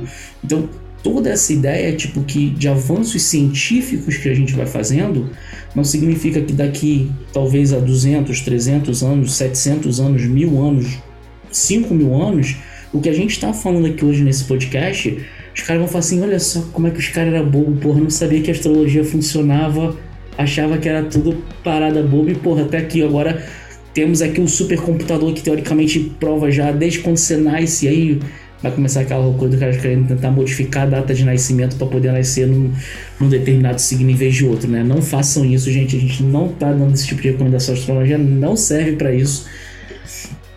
Vai dar merda. É, a não ser que seja escorpião. Deixa eu acrescentar uma nesse raciocínio da, da, da, ciência aí, que eu acho que, é, que ele é importante, assim, porque eu fui o cara que foi tentar estudar magia na, na academia, né? E, e dá para você dar uma olhada a partir de um ponto de vista fenomenológico, por aí vai. Você tem como fazer umas, uns afer, um, umas aferições interessantes e até umas percepções interessantes. Mas é importante saber que é diferente mesmo, né? São, são princípios diferentes, são formas de saberes diferentes. Costumo brincar que a, assim como o que, o que você faz na religião não é ciência e ele, é, não deixa de ser uma forma de saber, e filosofia também não necessariamente a ciência, o pensamento filosófico, não necessariamente a ciência, e mesmo assim você tem toda uma questão, que um, um valor, porque ele é um, ele é um valor de saber, ele é um pensamento humano, ele é um, uma elucubração, é uma ideia. Então não é exatamente, apesar de ter princípios científicos dentro dela. Então você tem uma série de outras questões ali que é importante lembrar. E eu deixo aqui uma pulguinha atrás da orelha, que é sempre o um ponto de vista. Ciência em si, no bruto, ela é fruto da Europa do século XVIII e XIX. É isso. Por que, só o saber que é europeu, do século XVIII e XIX, ele é um grande saber, enquanto o I Ching, que é um saber é, chinês, não é importante. Enquanto saberes dos povos tradicionais né, brasileiros não é importante. Enquanto saberes dos povos tradicionais americanos, né, estadunidenses ali, antes dos Estados Unidos, inclusive, né, dos indígenas, não é importante. Enquanto saberes dos caldeus, não é importante, entendeu? Então, porra, tem, tem uma coisinha ali do tipo, nossa, olha como nós somos bons. Ah, então você está desvalorizando a ciência. Jamais, não é essa a ideia. A ideia é entender que elas têm funções diferentes, avanços diferentes, objetivos diferentes. O objetivo da ciência é um avanço contínuo, tecnológico principalmente, e um desbravar do mundo, especificamente o mundo físico. Né? O mundo, mundo material que a gente tem aqui. Ele é uma, uma das grandes ideias. Né? Enquanto você tem, a partir dos outros, compreender outras dimensões do ser humano, que é uma criatura complexa, né? Só é importante lembrar que tem uma galera aqui no chat falando assim: escorpião é ruim? Então, não, não é, gente, é piada, tá? deixa, tá? Ares deixa... e escorpião vão sofrer piada sempre, tá? Ares, escorpião e gêmeos, tá bom? Sempre vão sofrer piada. Deixa, deixa eu acalmar. Gêmeos é fofoqueiro, o escorpião ah. é, é, é baderneiro é, briguento e as o escoras, libriano é lindo. Vingativo. É isso. Deixa, deixa, eu me, deixa eu me redimir com o Fábio, que foi quem perguntou sobre... É, é uma brincadeira de péssimo gosto, mas eu acho que tem aquele, aqueles 20% que a gente pode performar, né? verdade, né? Mas é, vamos pensar em escorpião. Eu vou defender agora escorpião. Quando a gente olha no calendário só, cabalista. Antes de você Sim? puxar, deixa eu só dizer uma coisa assim. A minha mãe, ela é de escorpião. A minha mãe, se você conhecer minha mãe, minha mãe é um docinho. E eu sempre ficava achando, olhando assim, pô, aonde que tá o escorpião, né? Até o dia em que eu vi minha mãe no trampo. Minha mãe era bombeira, policial militar. Foi bom policial militar, bombeira, atira há muito tempo, me ensinou a, a, a, utilizar arma com 12 anos, assim, resgatou gente. E eu me lembro uma vez que a gente tava numa festa e ela sempre foi minha mãe, né? Só um, um bichinho bonitinho, assim. E aí eu lembro que chegou um cara perto de um amigo meu na festa, fingindo que ia brigar com ele. E era um amigo dele. Minha mãe quase espancou o cara, assim, sabe? para defender, para fazer. E eu fiquei olhando e falei, caraca, olha aí, tô entendendo agora. Onde que tá? tá tem ali aquela, aquela veia, assim, tem, sabe? Tem foi aquela, muito, muito rápida. Veia. É pra agir, assim, pra, pra usar poder, assim, sabe? Pra Sangue usar algum tipo de poder muito rápido. É. Mas fica aí, só uma trivia. Eu ia defender, não sei se dá para defender nesse contexto, mas eu vou tentar ainda assim. Quando a gente olha o calendário cabalista, é, o mês de escorpião é, é um mês que não tem janelas energéticas, janelas cósmicas de auxílio da luz, né? A luz, esse, esse contexto cabalista da luz. Então, o indivíduo ele está meio que por si só, né? No mês de escorpião, então ele tem que lidar com a sua própria negatividade e encontrar o caminho das habilidades que vai tirar ele do dilúvio. E aí, para ilustrar isso, na Torá você tem a, o capítulo, né? A porção, a Parashat de Noah, de Noé, que vai falar do dilúvio. Então, a chave central do mês de escorpião, e aí vale para qualquer escorpiano, mas para qualquer pessoa que tem um planeta importante, principalmente pessoal, em escorpião, principalmente lua, especialmente a lua. A lua é o que mais vai se encaixar aí, né? Mais até do que o próprio sol. Mas, é, e uma casa 8 também que seja importante, com trânsitos, né, com movimentos ali que sejam importantes. Um eixo também que toca a casa 8, que seja relevante para escorpião. É, mas nesse mês, a chave central, que a gente vai chamar de antídoto cabalista, é como ter os melhores resultados naquele mês, né? Ou naquela área da vida que aquela partícula impacta. Construir a sua própria arca. E aí, quando a gente brinca com a gematria, a arca, ela vai representar a própria, é uma escola, a arca é uma escola, mas a arca é a própria alma, né?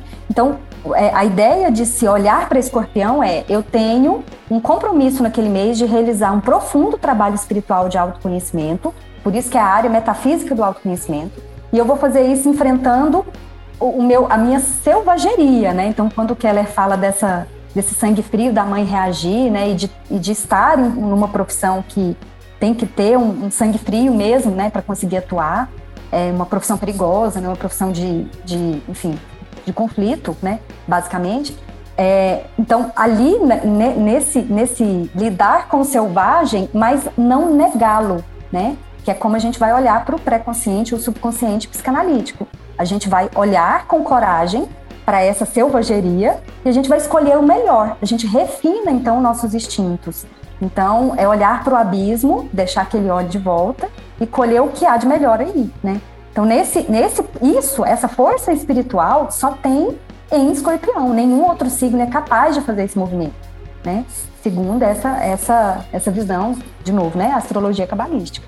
Então, a força que se adquire com esse trabalho espiritual maduro, que é extremamente maduro, vencendo é, o desejo de vingança, né? Vencendo, se a gente for pensar no, até no, no, no temperamento, aí já puxa um pouquinho mais para a astrologia árabe, né?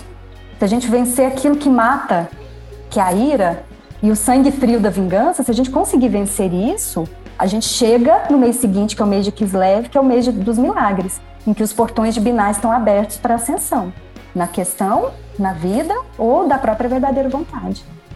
É, é, e aí deixa eu só comentar duas coisas que eu acho importante, é que você falou um monte de coisa que eu tenho certeza que a galera que não sabe o que é Binar, olha aqui no vídeo do canal, porque a gente tem aqui um vídeo falando sobre Cabala. Aí é você que tá errado, né? Se você já tá aqui faz um tempo e não tá Não, entendendo, já tinha vamos, que vamos rever Va- com mais não, atenção va- aí, porque vai que já o cara isso aí tudo. Não, é o que eu falei, eu tô considerando que hoje quem chegou no nosso podcast é o cara que procurou no YouTube e foi lá e falou assim, ah, astrologia. E por algum Boa, motivo, beleza. o YouTube falou assim, olha, esse vídeo aqui é muito bom, clica nesse vídeo.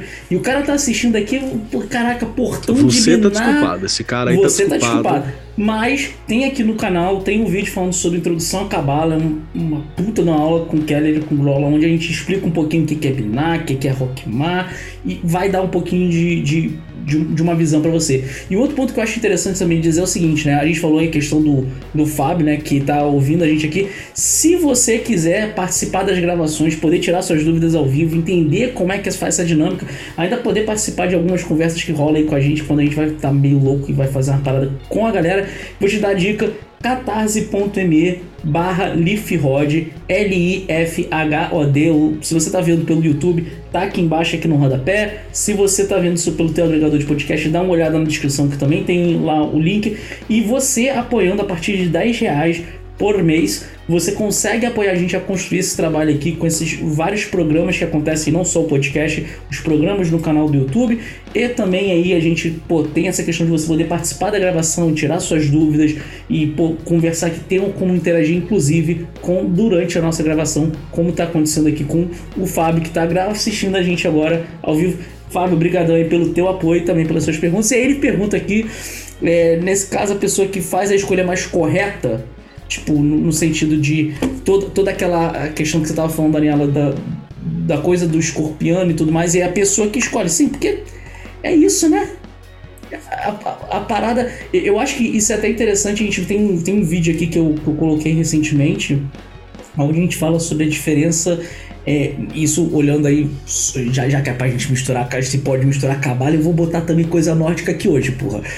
Né? Que a gente tem aí a questão da Orlog e da Weird, né? Qual é a diferença entre elas?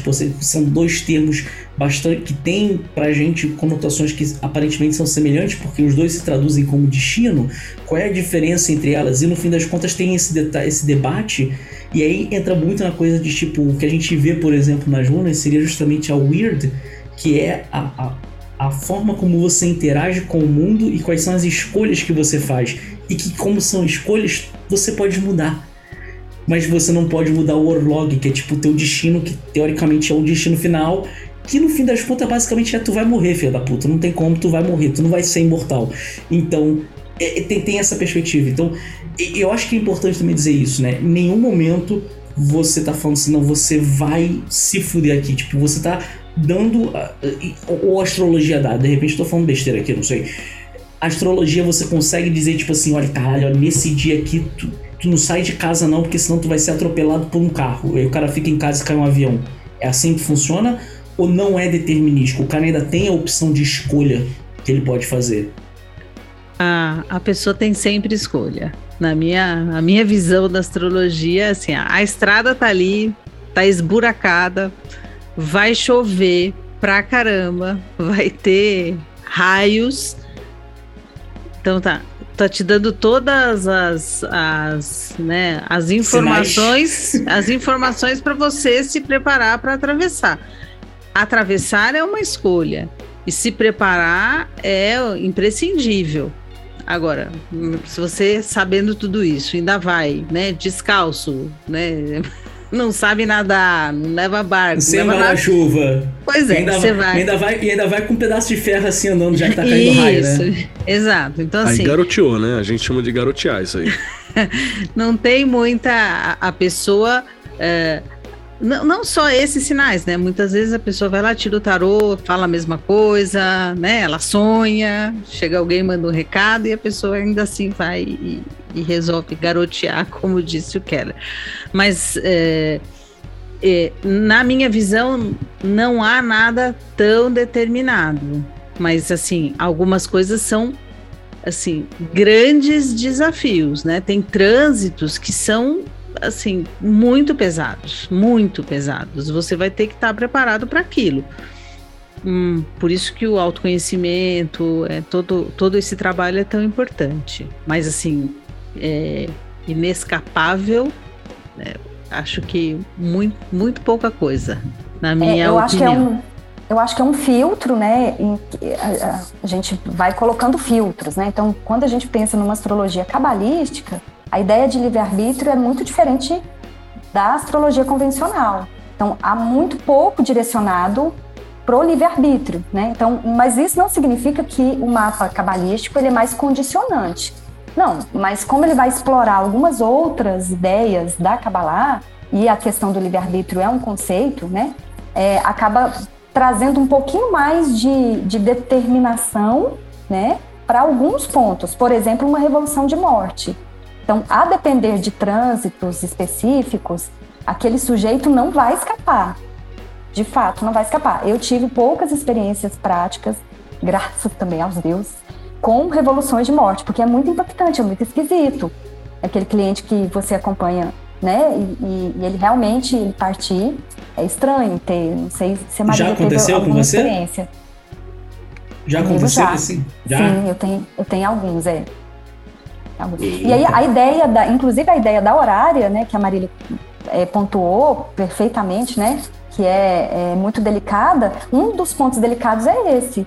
Quando você encontra uma, uma revolução de morte, né, e que você, ah, aí vai- a depender do astrólogo, vai ter um compromisso ético não de conversar, né, com a pessoa, de propor para ela experimentações, né? Ir para um outro continente, passar o aniversário dela lá, né? É, passar aquele trânsito em outro lugar, aí você entra com a astrocartografia. Existe uma responsabilidade muito grande, porque se o meu parecer ele não, ele tiver incorreto, a pessoa vai gastar dinheiro, né? E não vai evitar o resultado, né? Aí você vai me perguntar, evita o resultado? Aí entra na parte do científico. Não tem amostragem suficiente no meu trabalho para eu dizer que funcionou ou não. O que eu posso te dizer é: havia uma revolução de morte, a pessoa passou em outro continente e evitou o resultado. Ganhou oito anos. E no mapa, a gente conseguia identificar que o trânsito duraria esse período e que então ela poderia ganhar oito anos. E ela realmente ganhou. Ganhou Então- pelo menos uma viagem pra Europa, porra. Foi, já, já, foi. porra, já, já, já foi um presentão? Ó, Se falei. saiu do Brasil, já tá bom. Se Já saiu do ganhou, Brasil no período da. Covid, então você tá show de bola, ganhou mais alguns anos. Já, já resolve já.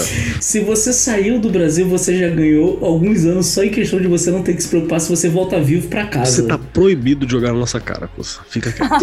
Porque nós aqui estamos padecendo.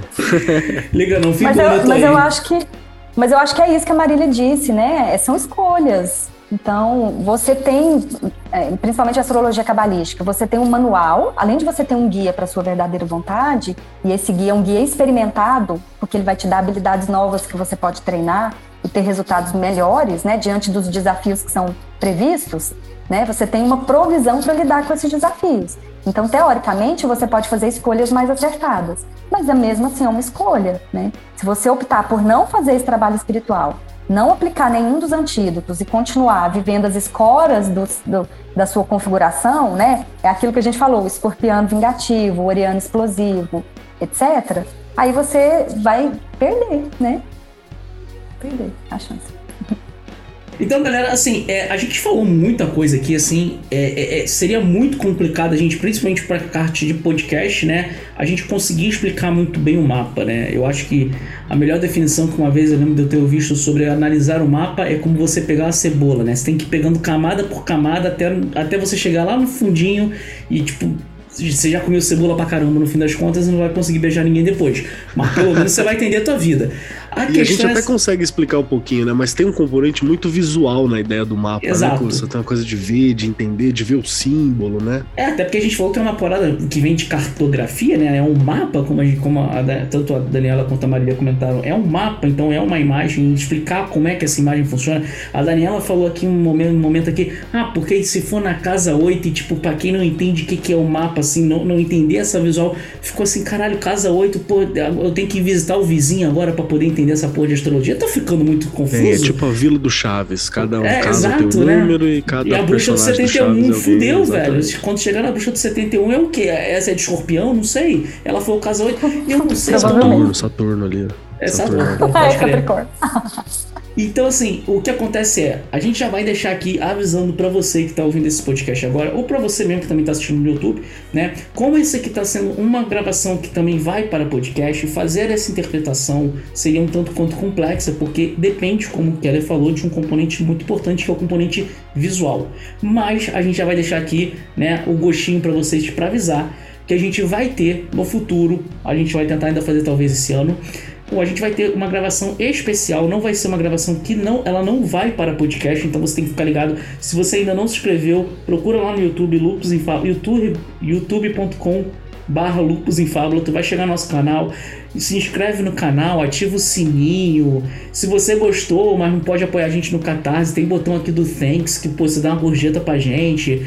Sei lá, acende uma vela pra gente, pô, divulga pro amigo, compartilha na rede social. Faz essa porra toda. Sabe? Tá valendo, tá valendo.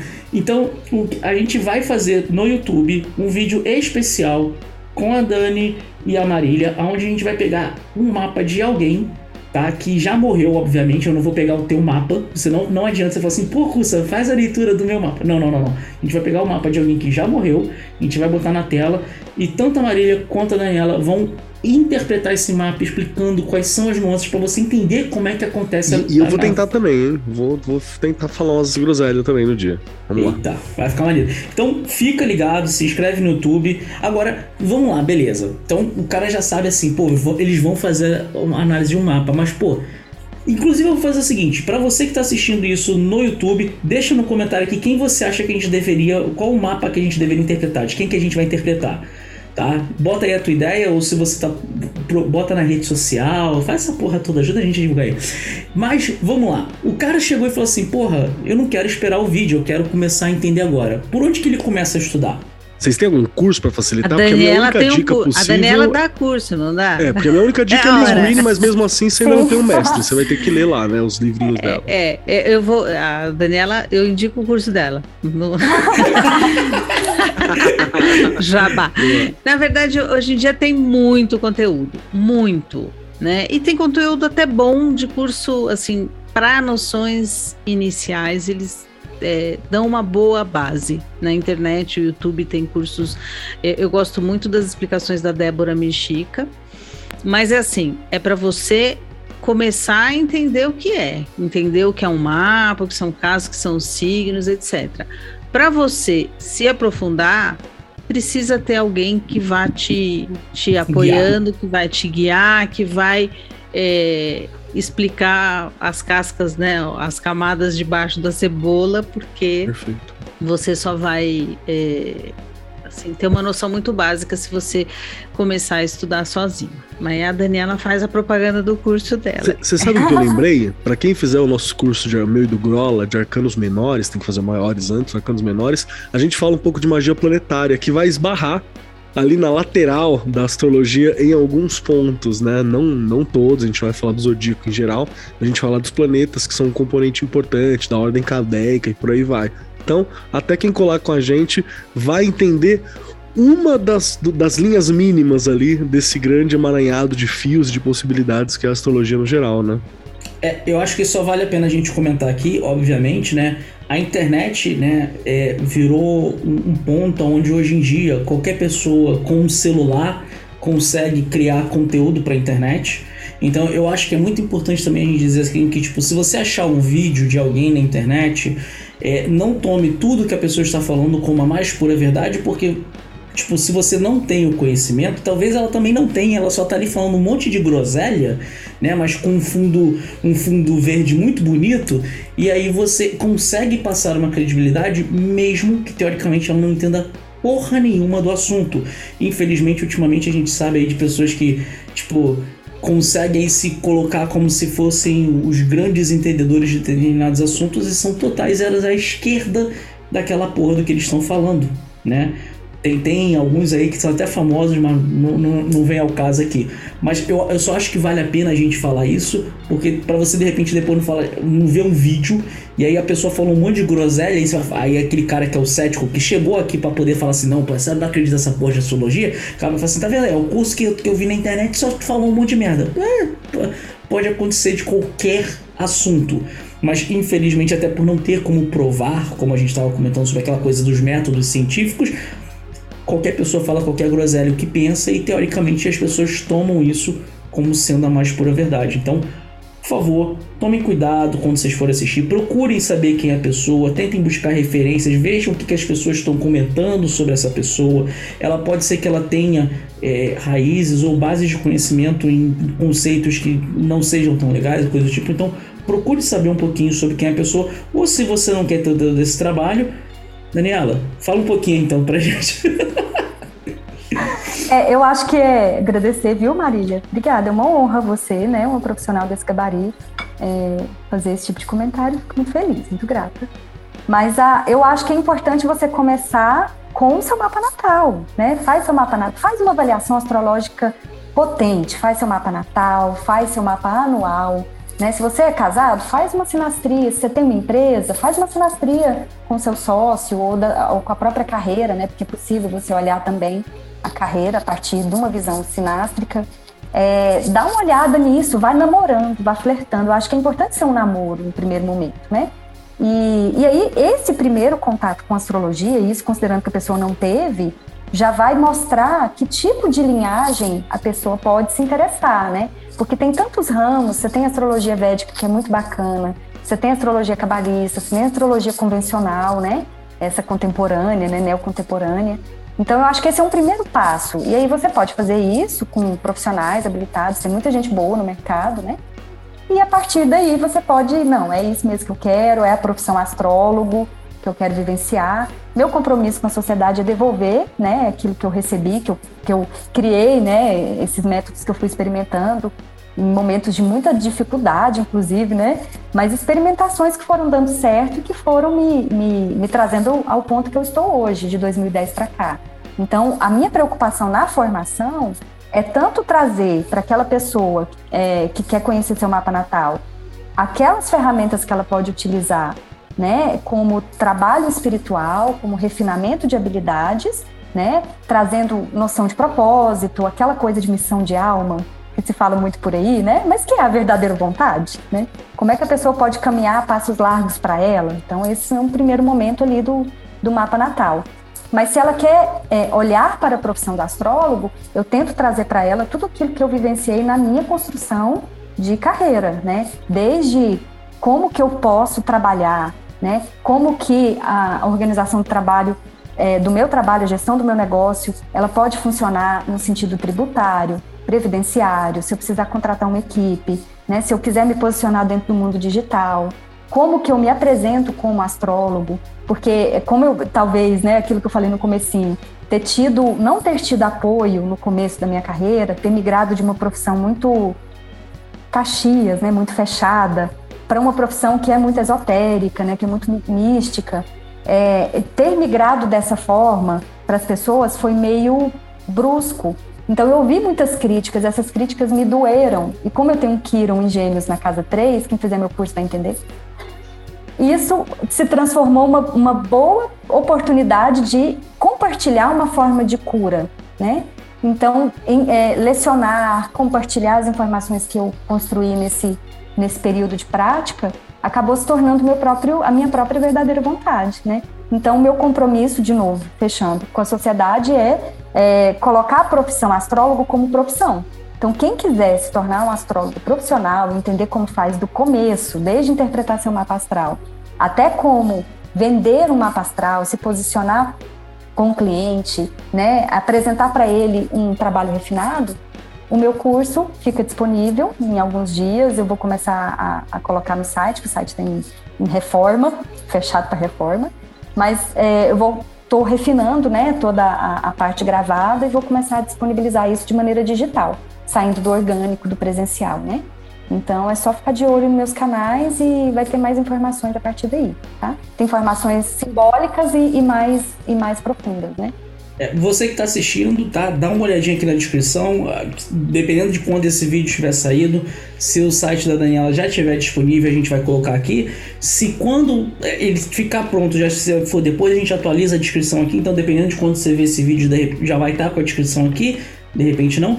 Mas aí você levantou um ponto que eu acho bem interessante, assim, é, tem, tem, dois, tem dois motivos normalmente pelos quais as pessoas vão querer estudar astrologia. Um é porque ela quer ser astrólogo. E o outro é, eu quero estudar astrologia porque eu quero entender um pouco do meu mapa astral para eu poder ver o que, que, eu posso fazer. Mas muitas vezes, tipo, o conhecimento que seria necessário para ela conseguir chegar a um ponto de fazer uma interpretação que vai ajudar ela realmente é, é um pouquinho extenso. Ela vai ter que investir um tempo. Ou ela pode se, se consultar com um astrólogo, Isso. certo? Como você falou, né? De procurar uma pessoa. Né? Então, você também faz esse serviço, certo, Dani? Sim. Sim e você sim. também faz esse serviço, certo, Marília? É, eu, eu, sei, eu, eu tô falando aqui como se eu não soubesse. Né? Eu sei que as duas fazem, mas você que tá chegando aqui, você que tá ouvindo a gente, fique sabendo que tanto a Marília quanto a Dani elas trabalham com esse tipo de coisa. Então, se você quer fazer o teu mapa astral e você, tipo, pô, você não tem tempo para poder investir por tempo, energia, eu não quero. Eu quero só simplesmente pegar, entender. E é compreensível, mapa. né? Como a gente falou logo no começo, a gente, nosso tempo é limitado, às vezes não dá tempo da gente pegar tudo, às vezes a gente tem urgências, né? Então é super compreensível, gente. E é o que eu falei, o importante não é você saber fazer tudo, o importante é você saber o contato de alguém que saiba aquilo. E aí tá tudo de boa. É assim que se vive a vida. Então, se vocês quiserem, também vai estar aqui embaixo, a gente vai deixar na descrição o contato tanto da Daniela quanto da Marília, para que vocês possam de repente entrar em contato aí com elas, tá? É, o, o Grolão, eu, o Grola tá nos bastidores aqui. É, depois eu vou dar uma olhada contigo, a gente de repente vai ver aí. Para quem é apoiador, de repente no mês que esse podcast for publicado, eu vou dar uma olhada aí para ver se a gente consegue. A gente de repente vai ver se a gente faz aí o sorteio de uma leitura de um mapa de repente aí duas leituras, né? uma com a Marília e uma com a Daniela, a gente vê se consegue para poder fazer uma leitura para quem é apoiador nosso. Então fica aí você ligado se você está assistindo esse podcast. Pô, eu só vou assistir, vou, vou dar o dinheiro pros caras e os caras não vão fazer nada. A gente também tá fazendo coisa desse tipo. Ano passado a gente sorteou, foram quantos livros, Bruno? Nossa, o, o, Papai Noel do Saco Cheio foi saco Papai cheio Noel mesmo, saco, assim, foi né? saco Rapaz, cheio. foi leitura. Foi foram 52 coisa. presentes, se bem me lembro eu. Ou seja, todo mundo praticamente que, que apoiava a gente ganhou um presente, tá? Até Não, que, é, e presente foi, bom, né? foi, né? Tarô, leitura, livro, foi um monte de coisa bacana. Foi coisa maneira. Então, fica ligado, a gente vai ver aí pra poder fazer, né? No mês que sair esse podcast, a gente vai fazer. para você que é apoiador e tá escutando assim, fica ligado lá no Telegram que a gente vai estar tá falando. É. Kelão, tem mais alguma consideração aí ou a gente tá se encaminhando pro final?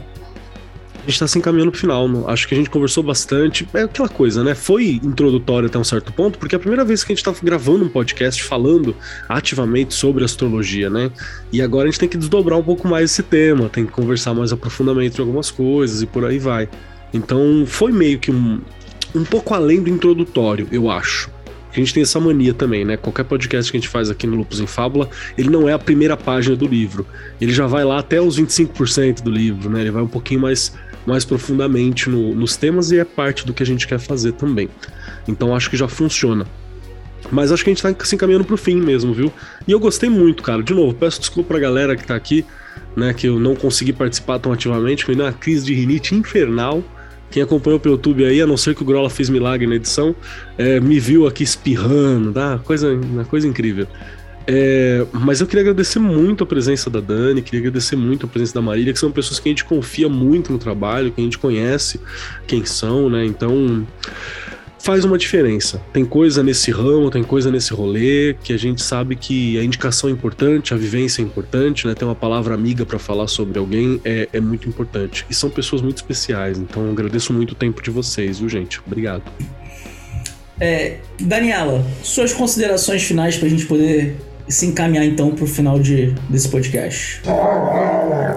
É, eu quero agradecer as palavras delicadas, né? Obrigada, Kelly. Obrigada o convite, né? É, fiquei honrada, inclusive, de dividir esse espaço com a Marília. Fico disponível em outras oportunidades. Conte comigo para o sorteio, se acontecer.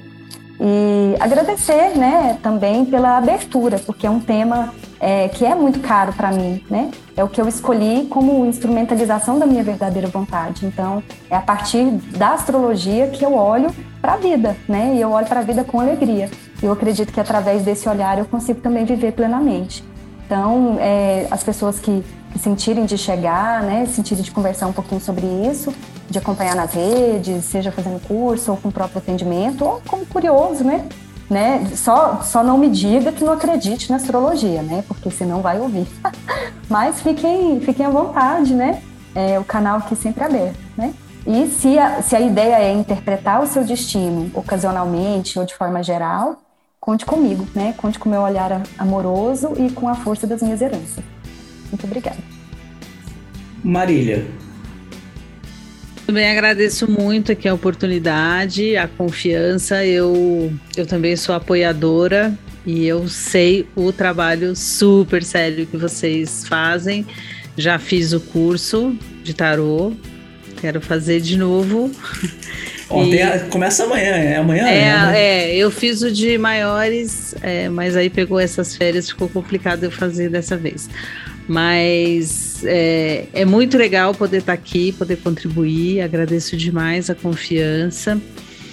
É, colaborem com o canal, ganhem prêmios, que vale a pena, fortaleçam esse pessoal que conhece muito, estuda muito, vale, vale a pena apoiar. E estou aqui à disposição. Quando vocês quiserem, é só me chamar, que vai ser um prazer estar aqui de novo. Obrigada. Só finalizando, é, quem quiser fazer uma leitura de mapa, eu estou à disposição. A minha proposta é só que a pessoa consiga, pelo menos, começar a responder quem é ela e o que ela veio fazer aqui. Essa é a, a intenção na hora que a gente faz a leitura de mapa.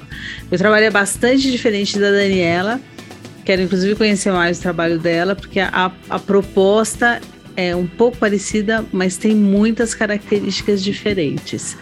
Então, é, quem quiser conhecer, é só me procurar. Um abraço. Ó, eu vou falar uma coisa aqui agora. Eu, eu vou fazer uma parada meio louca. Me cobrem, tá? Principalmente quem é apoiador, me cobre lá no grupo, tá?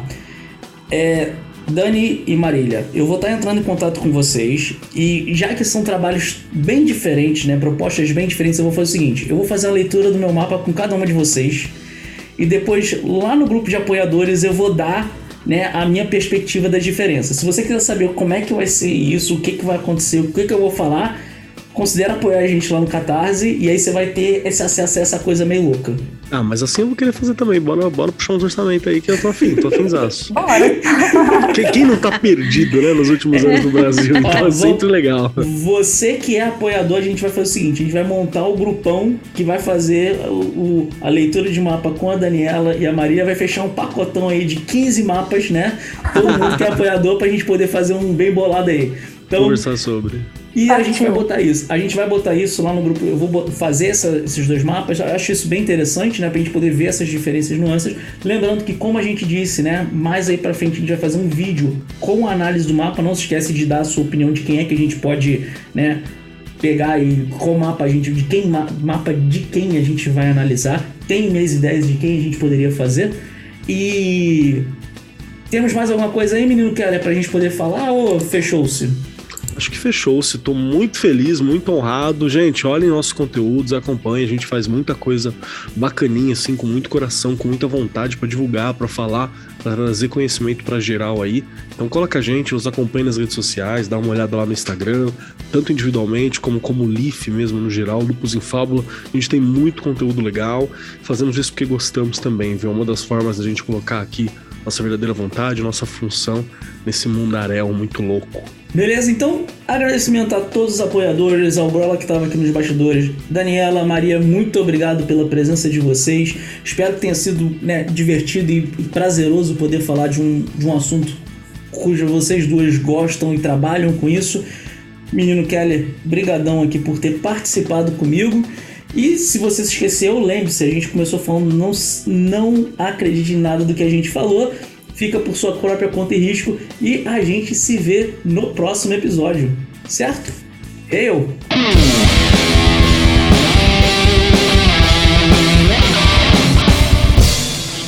Você acabou de ouvir Pele de Cordeiro, o podcast do canal Lupus em Fábula.